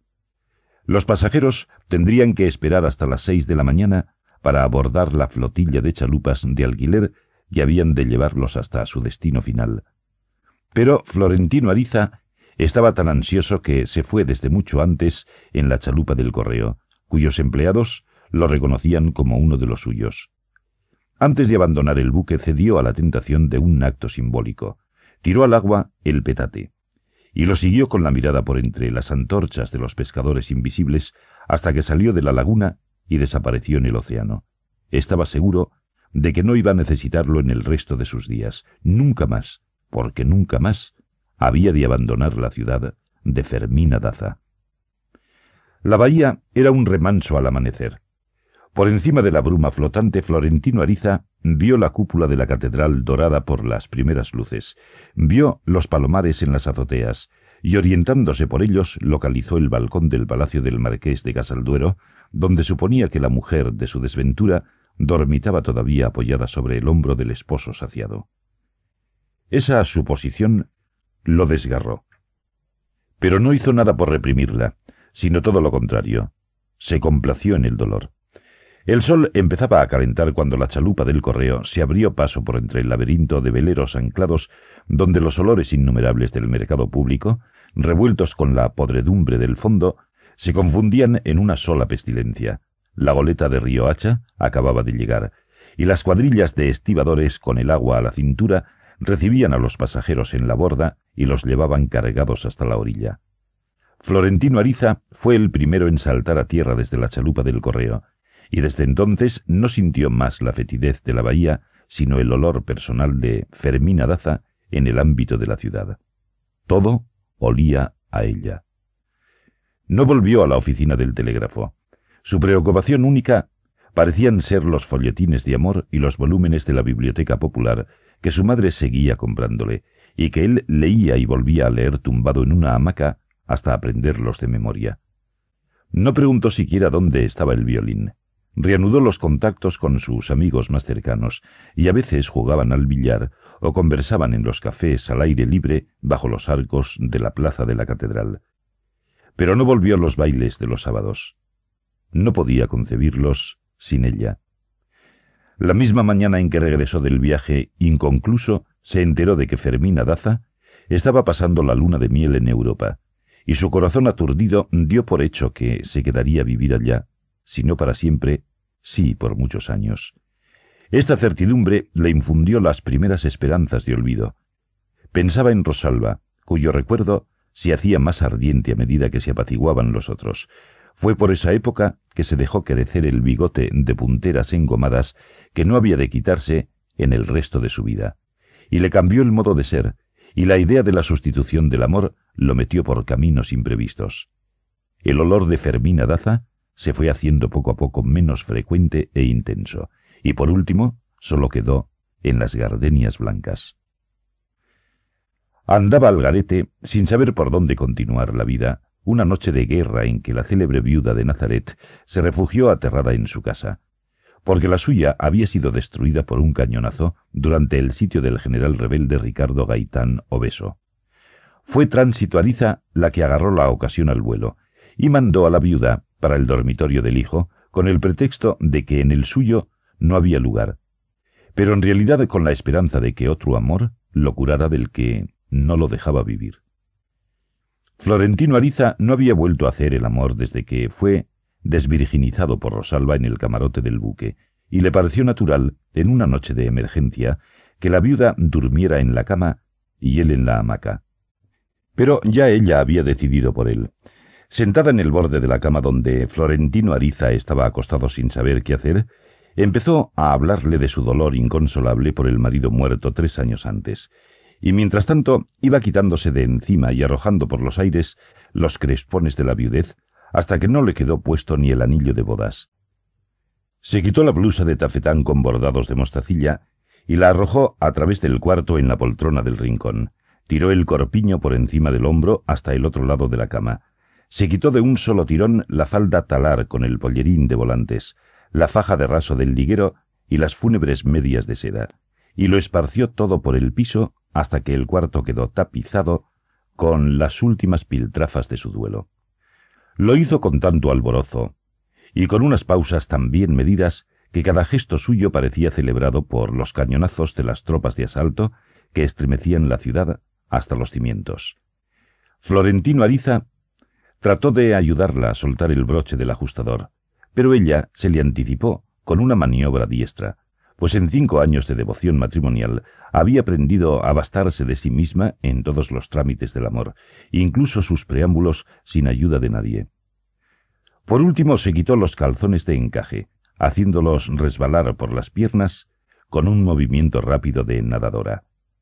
Y se quedó en carne viva. Tenía veintiocho años y había parido tres veces, pero su desnudez conservaba intacto el vértigo de soltera. Florentino Ariza no había de entender nunca cómo unas ropas de penitente habían podido disimular los ímpetus de aquella potranca cerrera que lo desnudó, sofocada por su propia fiebre, como no podía hacerlo con el esposo para que no la creyera una corrompida, y que trató de saciar en un solo asalto la abstinencia férrea del duelo con el aturdimiento y la inocencia de cinco años de fidelidad conyugal. Antes de esa noche y desde la hora de gracia en que su madre la parió, no había estado nunca ni siquiera en la misma cama con un hombre distinto del esposo muerto. No se permitió el mal gusto de un remordimiento, al contrario. Desvelada por las bolas de candela que pasaban zumbando sobre los tejados, Siguió evocando hasta el amanecer las excelencias del marido, sin reprocharle otra deslealtad que la de haberse muerto sin ella, y redimida por la certidumbre de que nunca había sido tan suyo como lo era entonces, dentro de un cajón clavado con doce clavos de tres pulgadas y a dos metros debajo de la tierra. Soy feliz, dijo, porque sólo ahora sé con seguridad dónde está cuando no está en la casa. Aquella noche se quitó el luto de un solo golpe, sin pasar por el intermedio ocioso de las blusas de florecitas grises, y su vida se llenó de canciones de amor y trajes provocativos de guacamayas y mariposas pintadas, y empezó a repartir el cuerpo a todo el que quisiera pedírselo. Derrotadas las tropas del general Gaitano Beso, al cabo de sesenta y tres días de sitio, ella reconstruyó la casa desfondada por el cañonazo, y le hizo una hermosa terraza de mar sobre las escolleras, donde en tiempos de borrasca se ensañaba la furia del oleaje. Ese fue su nido de amor, como ella lo llamaba sin ironía, donde sólo recibió a quien fue de su gusto, cuando quiso y como quiso, y sin cobrar a nadie ni un cuartillo, porque consideraba que eran los hombres los que le hacían el favor. En casos muy contados aceptaba un regalo, siempre que no fuera de oro, y era de manejos tan hábiles que nadie hubiera podido mostrar una evidencia terminante de su conducta impropia. Solo en una ocasión estuvo al borde del escándalo público, cuando corrió el rumor de que el arzobispo Dante de Luna no había muerto por accidente con un plato de hongos equivocados, sino que se los comió a conciencia porque ella lo amenazó con degollarse si él persistía en sus asedios sacrílegos.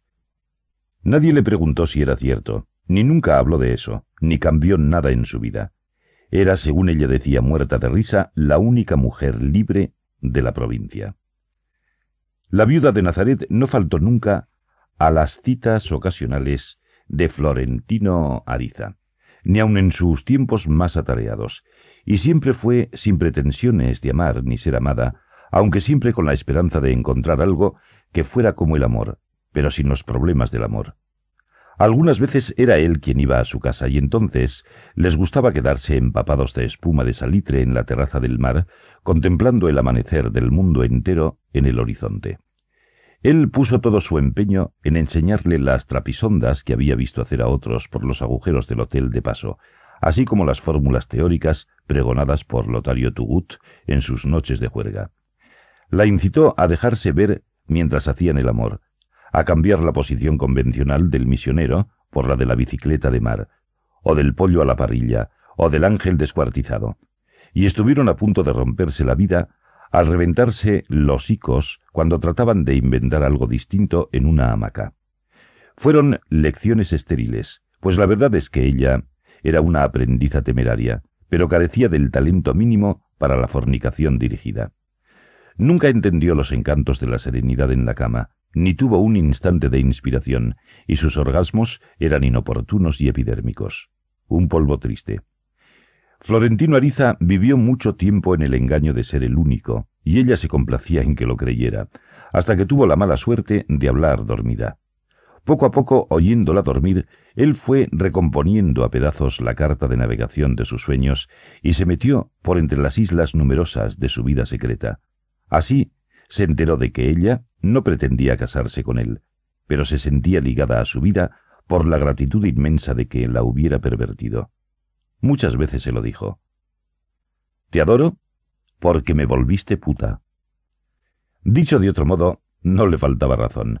Florentino Ariza la había despojado de la virginidad de un matrimonio convencional que era más perniciosa que la virginidad congénita y la abstinencia de la viudez. Le había enseñado que nada de lo que se haga en la cama es inmoral si contribuye a perpetuar el amor. Y algo que había de ser desde entonces la razón de su vida, la convenció de que uno viene al mundo con sus polvos contados, y los que no se usan por cualquier causa propia o ajena, voluntaria o forzosa, se pierden para siempre. El mérito de ella fue tomarlo al pie de la letra. Sin embargo, porque creía conocerla mejor que nadie, Florentino Ariza no podía entender por qué era tan solicitada una mujer de recursos tan pueriles, que además no paraba de hablar en la cama, de su congoja por el esposo muerto.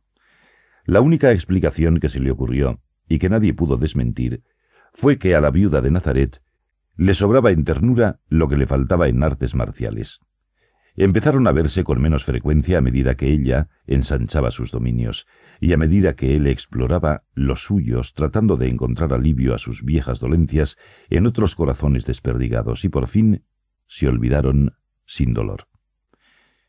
Fue el primer amor de cama de Florentino Ariza, pero en vez de haber hecho con ella una unión estable, como su madre lo soñaba, ambos lo aprovecharon para lanzarse a la vida.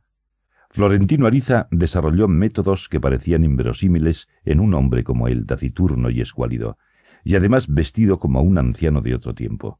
Sin embargo, tenía dos ventajas a su favor. Una era un ojo certero para conocer de inmediato a la mujer que lo esperaba, así fuera en medio de una muchedumbre. Y aun así la cortejaba con cautela, pues sentía que nada causaba más vergüenza ni era más humillante que una negativa. La otra ventaja era que ellas lo identificaban de inmediato como un solitario necesitado de amor, un menesteroso de la calle, con una humildad de perro apaleado que las rendía sin condiciones, sin pedir nada, sin esperar nada de él, aparte de la tranquilidad de conciencia de haberle hecho el favor. Eran sus únicas armas, y con ellas libró batallas históricas, pero de un secreto absoluto, que fue registrando con un rigor de notario en un cuaderno cifrado, reconocible entre muchos con un título que lo decía todo. Ellas. La primera anotación la hizo con la viuda de Nazaret, cincuenta años más tarde, cuando Fermina Daza quedó libre de su condena sacramental, tenía unos veinticinco cuadernos con seiscientos veintidós registros de amores continuados, aparte de las incontables aventuras fugaces que no merecieron ni una nota de caridad. El propio Florentino Ariza estaba convencido al cabo de seis meses de amores desaforados con la viuda de Nazaret de que había logrado sobrevivir al tormento de Fermina Daza. No sólo lo creyó, sino que lo comentó varias veces con tránsito Ariza durante los casi dos años que duró el viaje de bodas, y siguió creyéndolo con un sentimiento de liberación sin fronteras hasta un domingo de su mala estrella en que la vio de pronto sin ningún anuncio del corazón, cuando salía de la misa mayor del brazo de su marido y asediada por la curiosidad y los halagos de su nuevo mundo. Las mismas damas de Alcurnia, que al principio la menospreciaban y se burlaban de ella por ser una advenediza sin nombre, se desvivían porque se sintiera como una de las suyas, y ella las embriagaba con su encanto. Había asumido con tanta propiedad su condición de esposa mundana que Florentino Ariza necesitó un instante de reflexión para reconocerla. Era otra. La compostura de persona mayor, los botines altos, el sombrero de velillo con una pluma de colores de algún pájaro oriental. Todo en ella era distinto y fácil, como si todo fuera suyo desde su origen. La encontró más bella y juvenil que nunca, pero irrecuperable, como nunca, aunque no comprendió la razón hasta no ver la curva de su vientre bajo la túnica de seda. Estaba encinta de seis meses. Sin embargo, lo que más lo impresionó fue que ella y su marido formaban una pareja admirable, y ambos manejaban el mundo con tanta fluidez que parecían flotar por encima de los escollos de la realidad. Florentino Ariza no sintió celos ni rabia, sino un gran desprecio de sí mismo. Se sintió pobre, feo, inferior, y no sólo indigno de ella, sino de cualquier otra mujer sobre la tierra. Así que había vuelto. Regresaba sin ningún motivo para arrepentirse del vuelco que le había dado a su vida. Al contrario, cada vez tuvo menos, sobre todo después de sobrevivir a la cuesta de los primeros años, más meritorio aún en el caso de ella, que había llegado a la noche de bodas todavía con las brumas de la inocencia. Había empezado a perderla en el curso de su viaje por la provincia de la prima Hildebranda. En Valledupar entendió por fin por qué los gallos correteaban a las gallinas, presenció la ceremonia brutal de los burros, vio nacer los terneros y oyó hablar a las primas con naturalidad de cuáles parejas de la familia seguían haciendo el amor y cuáles y cuándo y por qué habían dejado de hacerlo, aunque siguieran viviendo juntas. Fue entonces cuando se inició en los amores solitarios, con la rara sensación de estar descubriendo algo que sus instintos sabían desde siempre, primero en la cama, con el aliento amordazado, para no delatarse en el dormitorio compartido con media docena de primas, y después a dos manos tumbada a la Bartola en el piso del baño, con el pelo suelto y fumando sus primeras calillas de arriero. Siempre lo hizo con unas dudas de conciencia que sólo logró superar después de casada, y siempre en un secreto absoluto, mientras que las primas alardeaban entre ellas no sólo de la cantidad de veces en un día, sino incluso de la forma y el tamaño de sus orgasmos. Sin embargo, a pesar del embrujo de aquellos ritos iniciales, siguió arrastrando la creencia de que la pérdida de la virginidad era un sacrificio sangriento. De modo que su fiesta de bodas, una de las más ruidosas de las postrimerías del siglo pasado, transcurrió para ella en las vísperas del horror. La angustia de la luna de miel la afectó mucho más que el escándalo social por el matrimonio con un galán, como no había dos en esos años. Desde que empezaron a correr las amonestaciones en la misa mayor de la catedral, Fermina Daza volvió a recibir esquelas anónimas, algunas con amenazas de muerte, pero apenas si las veía pasar, pues todo el miedo de que era capaz lo tenía ocupado por la inminencia de la violación. Era el modo correcto de tratar los anónimos, aunque ella no lo hiciera a propósito, en una clase acostumbrada por las burlas históricas a bajar la cabeza ante los hechos cumplidos. Así que todo cuanto le era adverso se iba poniendo de parte suya a medida que la boda se sabía irrevocable. Ella lo notaba en los cambios graduales del cortejo de mujeres lívidas, degradadas por la artritis y los resentimientos, que un día se convencían de la vanidad de sus intrigas y aparecían sin anunciarse en el parquecito de los Evangelios, como si fuera en la propia casa, cargadas de recetas de cocina y de regalos augurales.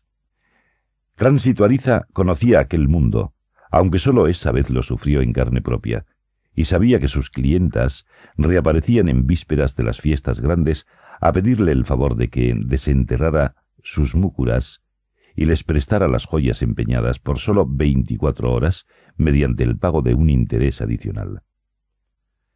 Hacía mucho tiempo que no ocurría como esa vez, que las múcuras se quedaron vacías para que las señoras de apellidos largos abandonaran sus santuarios de sombras y aparecieran radiantes con sus propias joyas prestadas en una boda como no se vio otra de tanto esplendor en el resto del siglo, y cuya gloria final fue el padrinazgo del doctor Rafael Núñez, tres veces presidente de la República, filósofo, poeta y autor de la letra del himno nacional, según podía aprenderse desde entonces en algunos diccionarios recientes.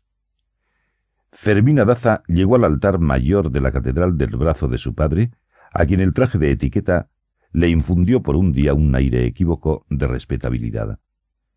Se casó para siempre frente al altar mayor de la catedral en una misa concelebrada por tres obispos, a las once de la mañana del viernes de gloria de la Santísima Trinidad y sin un pensamiento de caridad para Florentino Ariza, que a esa hora deliraba de fiebre, muriéndose por ella en la intemperie de un buque que no había de llevarlo al olvido.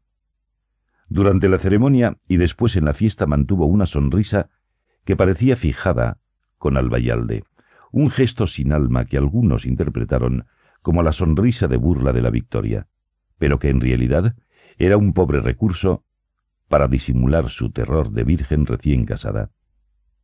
Por fortuna, las circunstancias imprevistas, junto con la comprensión del marido, resolvieron sus tres primeras noches sin dolor. Fue providencial.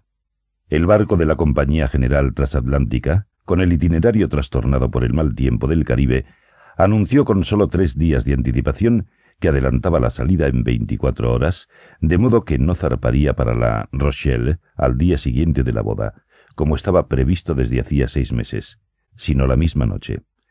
Nadie creyó que aquel cambio no fuera una más de las tantas sorpresas elegantes de la boda, pues la fiesta terminó después de la medianoche a bordo del transatlántico iluminado con una orquesta de Viena que estrenaba en aquel viaje los valses más recientes de Johann Strauss. De modo que los varios padrinos, ensopados en champaña, fueron arrastrados a tierra por sus esposas atribuladas cuando ya andaban preguntando a los camareros si no habría camarotes disponibles para seguir la parranda hasta París. Los últimos que desembarcaron vieron a Lorenzo Daza frente a las cantinas del puerto, sentado en el suelo en plena calle y con el traje de etiqueta en piltrafas.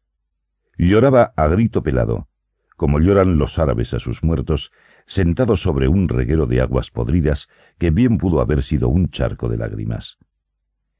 Ni en la primera noche de mala mar, ni en las siguientes de navegación apacible, ni nunca en su muy larga vida matrimonial, ocurrieron los actos de barbarie que temía Fermina Daza. La primera, a pesar del tamaño del barco y los lujos del camarote, fue una repetición horrible de la goleta de Río Hacha, y su marido fue un médico servicial que no durmió un instante para consolarla, que era lo único que un médico demasiado eminente sabía hacer contra el mareo.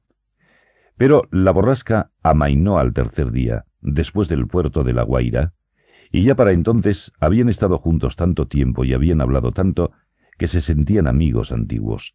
La cuarta noche, cuando ambos reanudaron sus hábitos ordinarios, el doctor Juvenal Urbino se sorprendió de que su joven esposa no rezara antes de dormir. Ella le fue sincera. La doblez de las monjas le había provocado una resistencia contra los ritos, pero su fe estaba intacta y había aprendido a mantenerla en silencio. Dijo, Prefiero entenderme directo con Dios. Él comprendió sus razones y desde entonces cada cual practicó la misma religión a su manera. Habían tenido un noviazgo breve, pero bastante informal para la época, pues el doctor Urbino la visitaba en su casa sin vigilancia todos los días al atardecer. Ella no hubiera permitido que él le tocara ni la yema de los dedos antes de la bendición episcopal. Pero tampoco él lo había intentado. Fue en la primera noche de buena mar, ya en la cama, pero todavía vestidos, cuando él inició las primeras caricias, y lo hizo con tanto cuidado que a ella le pareció natural la sugerencia de que se pusiera la camisa de dormir. Fue a cambiarse en el baño, pero antes apagó las luces del camarote, y cuando salió con el camisón embutió trapos en las rendijas de la puerta para volver a la cama en la oscuridad absoluta. Mientras lo hacía, dijo de buen humor, ¿Qué quieres, doctor? Es la primera vez que duermo con un desconocido. El doctor Juvenal Urbino la sintió deslizarse junto a él, como un animalito azorado, tratando de quedar lo más lejos posible en una litera donde era difícil estar dos sin tocarse. Le cogió la mano, fría y crispada de terror. Le entrelazó los dedos, y casi con un susurro empezó a contarle sus recuerdos de otros viajes de mar. Ella estaba tensa otra vez, porque al volver a la cama se dio cuenta de que él se había desnudado por completo mientras ella estaba en el baño, y esto le revivió el terror del paso siguiente. Pero el paso siguiente demoró varias horas, pues el doctor Urbino siguió hablando muy despacio, mientras se iba apoderando milímetro a milímetro de la confianza de su cuerpo. Le habló de París, del amor en París, de los enamorados de París que se besaban en la calle, en el ómnibus, en las terrazas floridas de los cafés abiertos al aliento de fuego y los acordeones lánguidos del verano, y hacían el amor de pie en los muelles del Sena sin que nadie los molestara. Mientras hablaba en las sombras, le acarició la curva del cuello con la yema de los dedos, le acarició las pelusas de seda de los brazos, el vientre evasivo, y cuando sintió que la tensión había cedido, hizo un primer intento por levantarle el camisón de dormir. Pero ella se lo impidió con un impulso típico de su carácter. Dijo, yo lo sé hacer sola. Se lo quitó, en efecto, y luego se quedó tan inmóvil que el doctor Urbino hubiera creído que ya no estaba ahí, de no haber sido por la resolana de su cuerpo en las tinieblas.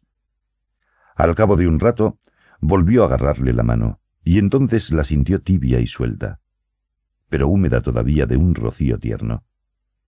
Permanecieron otro rato callados e inmóviles, él acechando la ocasión para el paso siguiente, y ella esperándolo sin saber por dónde, mientras la oscuridad iba ensanchándose con su respiración cada vez más intensa.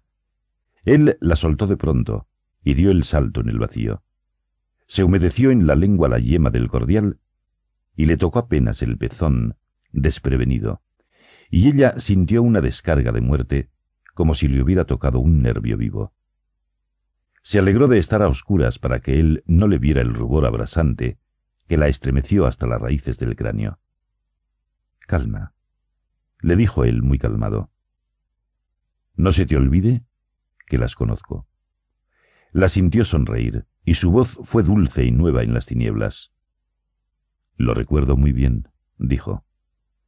¿Y todavía? No se me pasa la rabia.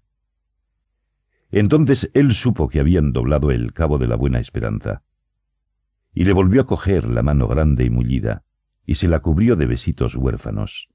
Primero el metacarpo áspero, los largos dedos clarividentes, las uñas diáfanas, y luego el jeroglífico de su destino en la palma sudada. Ella no supo cómo fue que su mano llegó hasta el pecho de él, y tropezó con algo que no pudo descifrar. Él le dijo, es un escapulario. Ella le acarició los vellos del pecho, y luego agarró el matorral completo con los cinco dedos para arrancarlo de raíz. Más fuerte, dijo él. Ella lo intentó, hasta donde sabía que no lo lastimaba, y después fue su mano la que buscó la mano de él perdida en las tinieblas, pero él no se dejó entrelazar los dedos, sino que la agarró por la muñeca y le fue llevando la mano a lo largo de su cuerpo con una fuerza invisible, pero muy bien dirigida, hasta que ella sintió el soplo ardiente de un animal en carne viva, sin forma corporal, pero ansioso y enarbolado.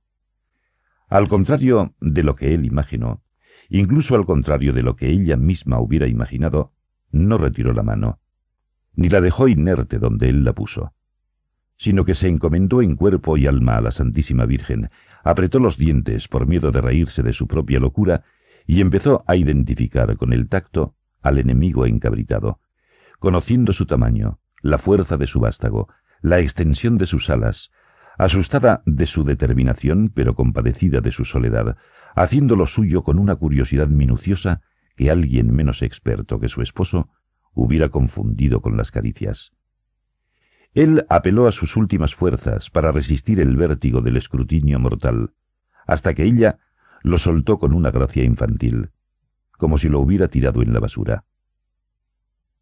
Nunca he podido entender cómo es ese aparato, dijo. Entonces él se lo explicó en serio con su método magistral, mientras le llevaba la mano por los sitios que mencionaba, y ella se la dejaba llevar con una obediencia de alumna ejemplar. Él sugirió en un momento propicio que todo aquello era más fácil con la luz encendida. Iba a encenderla, pero ella le detuvo el brazo diciendo, Yo veo mejor con las manos. En realidad quería encender la luz, pero quería hacerlo ella y sin que nadie se lo ordenara. Y así fue. Él la vio entonces en posición fetal, y además cubierta con la sábana, bajo la claridad repentina, pero la vio agarrar otra vez sin remilgos el animal de su curiosidad. Lo volteó al derecho y al revés. Lo observó con un interés que ya empezaba a parecer más que científico y dijo en conclusión, ¿Cómo será de feo? Que es más feo que lo de las mujeres. Él estuvo de acuerdo y señaló otros inconvenientes más graves que la fealdad. Dijo, es como el hijo mayor, que uno se pasa la vida trabajando para él, sacrificándolo todo por él, y a la hora de la verdad termina haciendo lo que le da la gana. Ella siguió examinándolo, preguntando para qué servía esto y para qué servía aquello, y cuando se consideró bien informada, lo sopesó con las dos manos, para probarse que ni siquiera por el peso valía la pena, y lo dejó caer con un esguince de menosprecio. Además creo que le sobran demasiadas cosas, dijo. Él se quedó perplejo. La propuesta original para su tesis de grado había sido esa, la conveniencia de simplificar el organismo humano. Le parecía anticuado, con muchas funciones inútiles o repetidas que fueron imprescindibles para otras edades del género humano, pero no para la nuestra. Sí, podía ser más simple y por lo mismo menos vulnerable, concluyó. Es algo que solo puede hacer Dios, por supuesto, pero de todos modos sería bueno dejarlo establecido en términos teóricos. Ella se rió divertida de un modo tan natural que él aprovechó la ocasión para abrazarla y le dio el primer beso en la boca. Ella le correspondió, y él siguió dándole besos muy suaves en las mejillas, en la nariz, en los párpados, mientras deslizaba la mano por debajo de la sábana y le acarició el pubis redondo y lacio, un pubis de japonesa. Ella no le apartó la mano, pero mantuvo la suya en estado de alerta por si él avanzaba un poco más. No vamos a seguir con la clase de medicina, dijo. No, dijo él. Esta va a ser de amor.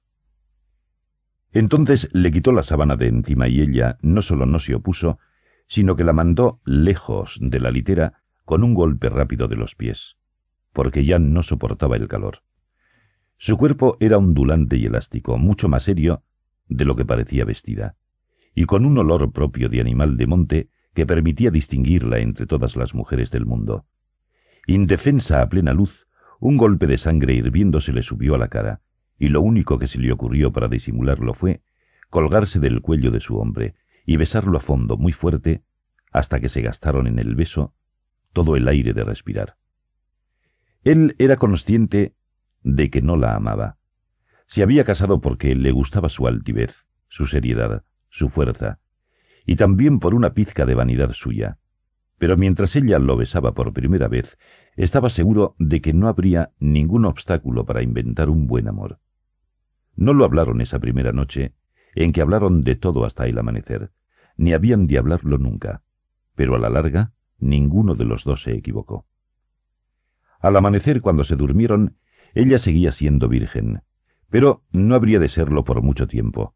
La noche siguiente, en efecto, después de que él le enseñó a bailar los valses de Viena bajo el cielo sideral del Caribe, él tuvo que ir al baño después que ella, y cuando regresó al camarote la encontró esperándolo desnuda en la cama. Entonces fue ella quien tomó la iniciativa, y se le entregó sin miedo, sin dolor, con la alegría de una aventura de alta mar, y sin más vestigios de ceremonia sangrienta que la rosa del honor en la sabana. Ambos lo hicieron bien, casi como un milagro, y siguieron haciéndolo bien de noche y de día y cada vez mejor en el resto del viaje, y cuando llegaron a La Rochelle se entendían como amantes antiguos. Permanecieron dieciséis meses en Europa, con base en París, y haciendo viajes cortos por los países vecinos. Durante ese tiempo hicieron el amor todos los días, y más de una vez los domingos de invierno, cuando se quedaban hasta la hora del almuerzo retozando en la cama. Él era un hombre de buenos ímpetus y además bien entrenado, y ella no estaba hecha para dejarse tomar ventaja de nadie, de modo que tuvieron que conformarse con el poder compartido en la cama. Después de tres meses de amores febriles, él comprendió que uno de los dos era estéril, y ambos se sometieron a exámenes severos en el hospital de la Salpêtrière, donde él había hecho su internado. Fue una diligencia ardua pero infructuosa. Sin embargo, cuando menos lo esperaban y sin ninguna mediación científica, ocurrió el milagro. A fines del año siguiente, cuando regresaron a casa, Fermina estaba encinta de seis meses y se creía la mujer más feliz de la tierra. El hijo tan deseado por ambos, que nació sin novedad bajo el signo de Acuario, fue bautizado en honor del abuelo muerto del cólera. Era imposible saber si fue Europa o el amor lo que los hizo distintos, pues las dos cosas ocurrieron al mismo tiempo, ambos lo eran y a fondo no solo con ellos mismos, sino con todo el mundo, como lo percibió Florentino Ariza cuando los vio a la salida de misa dos semanas después del regreso, aquel domingo de su desgracia. Volvieron con una concepción nueva de la vida, cargados de novedades del mundo y listos para mandar. Él con las novedades de la literatura, de la música y sobre todo las de su ciencia. Trajo una suscripción de Le Figaro para no perder el hilo de la realidad, y otra de la Revue de Deux para no perder el hilo de la poesía. Había hecho además un acuerdo con su librero de París para recibir las novedades de los escritores más leídos, entre ellos Anatole France y Pierre Loti, y de los que más le gustaban, entre ellos Rémy de Gourmont y Paul Bourget. Pero en ningún caso Emile Sola, que le parecía insoportable a pesar de su valiente irrupción en el juicio de Dreyfus. El mismo librero se comprometió a mandarle por correo las novedades más seductoras del catálogo de Ricordi, sobre todo de música de cámara, para mantener el título bien ganado por su padre de primer promotor de conciertos en la ciudad. Fermina Daza, siempre contraria a los rigores de la moda, trajo seis baúles con ropas de tiempos diversos, pues no la convencieron las grandes marcas. Había estado en las Tullerías, en pleno invierno, para el lanzamiento de la colección de Bort, el ineludible tirano de la alta costura. Y lo único que consiguió fue una bronquitis que la tumbó cinco días en la cama. La Ferrier le pareció menos pretencioso y voraz, pero su decisión sabia fue arrasar con lo que más le gustaba en las tiendas de saldos, a pesar de que el esposo juraba aterrado que eran ropas de muertos. Asimismo, trajo cantidades de zapatos italianos sin marca, que prefirió a los renombrados y extravagantes de Ferry, y trajo una sombrilla de Dupuy, roja como los fuegos del infierno, que dio mucho de qué escribir a nuestros asustadizos cronistas sociales. Solo compró un sombrero de Madame Revox, pero en cambio llenó un baúl de racimos de cerezas artificiales, ramilletes de cuantas flores de fieltro le fue posible encontrar, ramazones de plumas de avestruz, morriones de pavorreales, colas de gallos asiáticos, faisanes enteros, colibríes.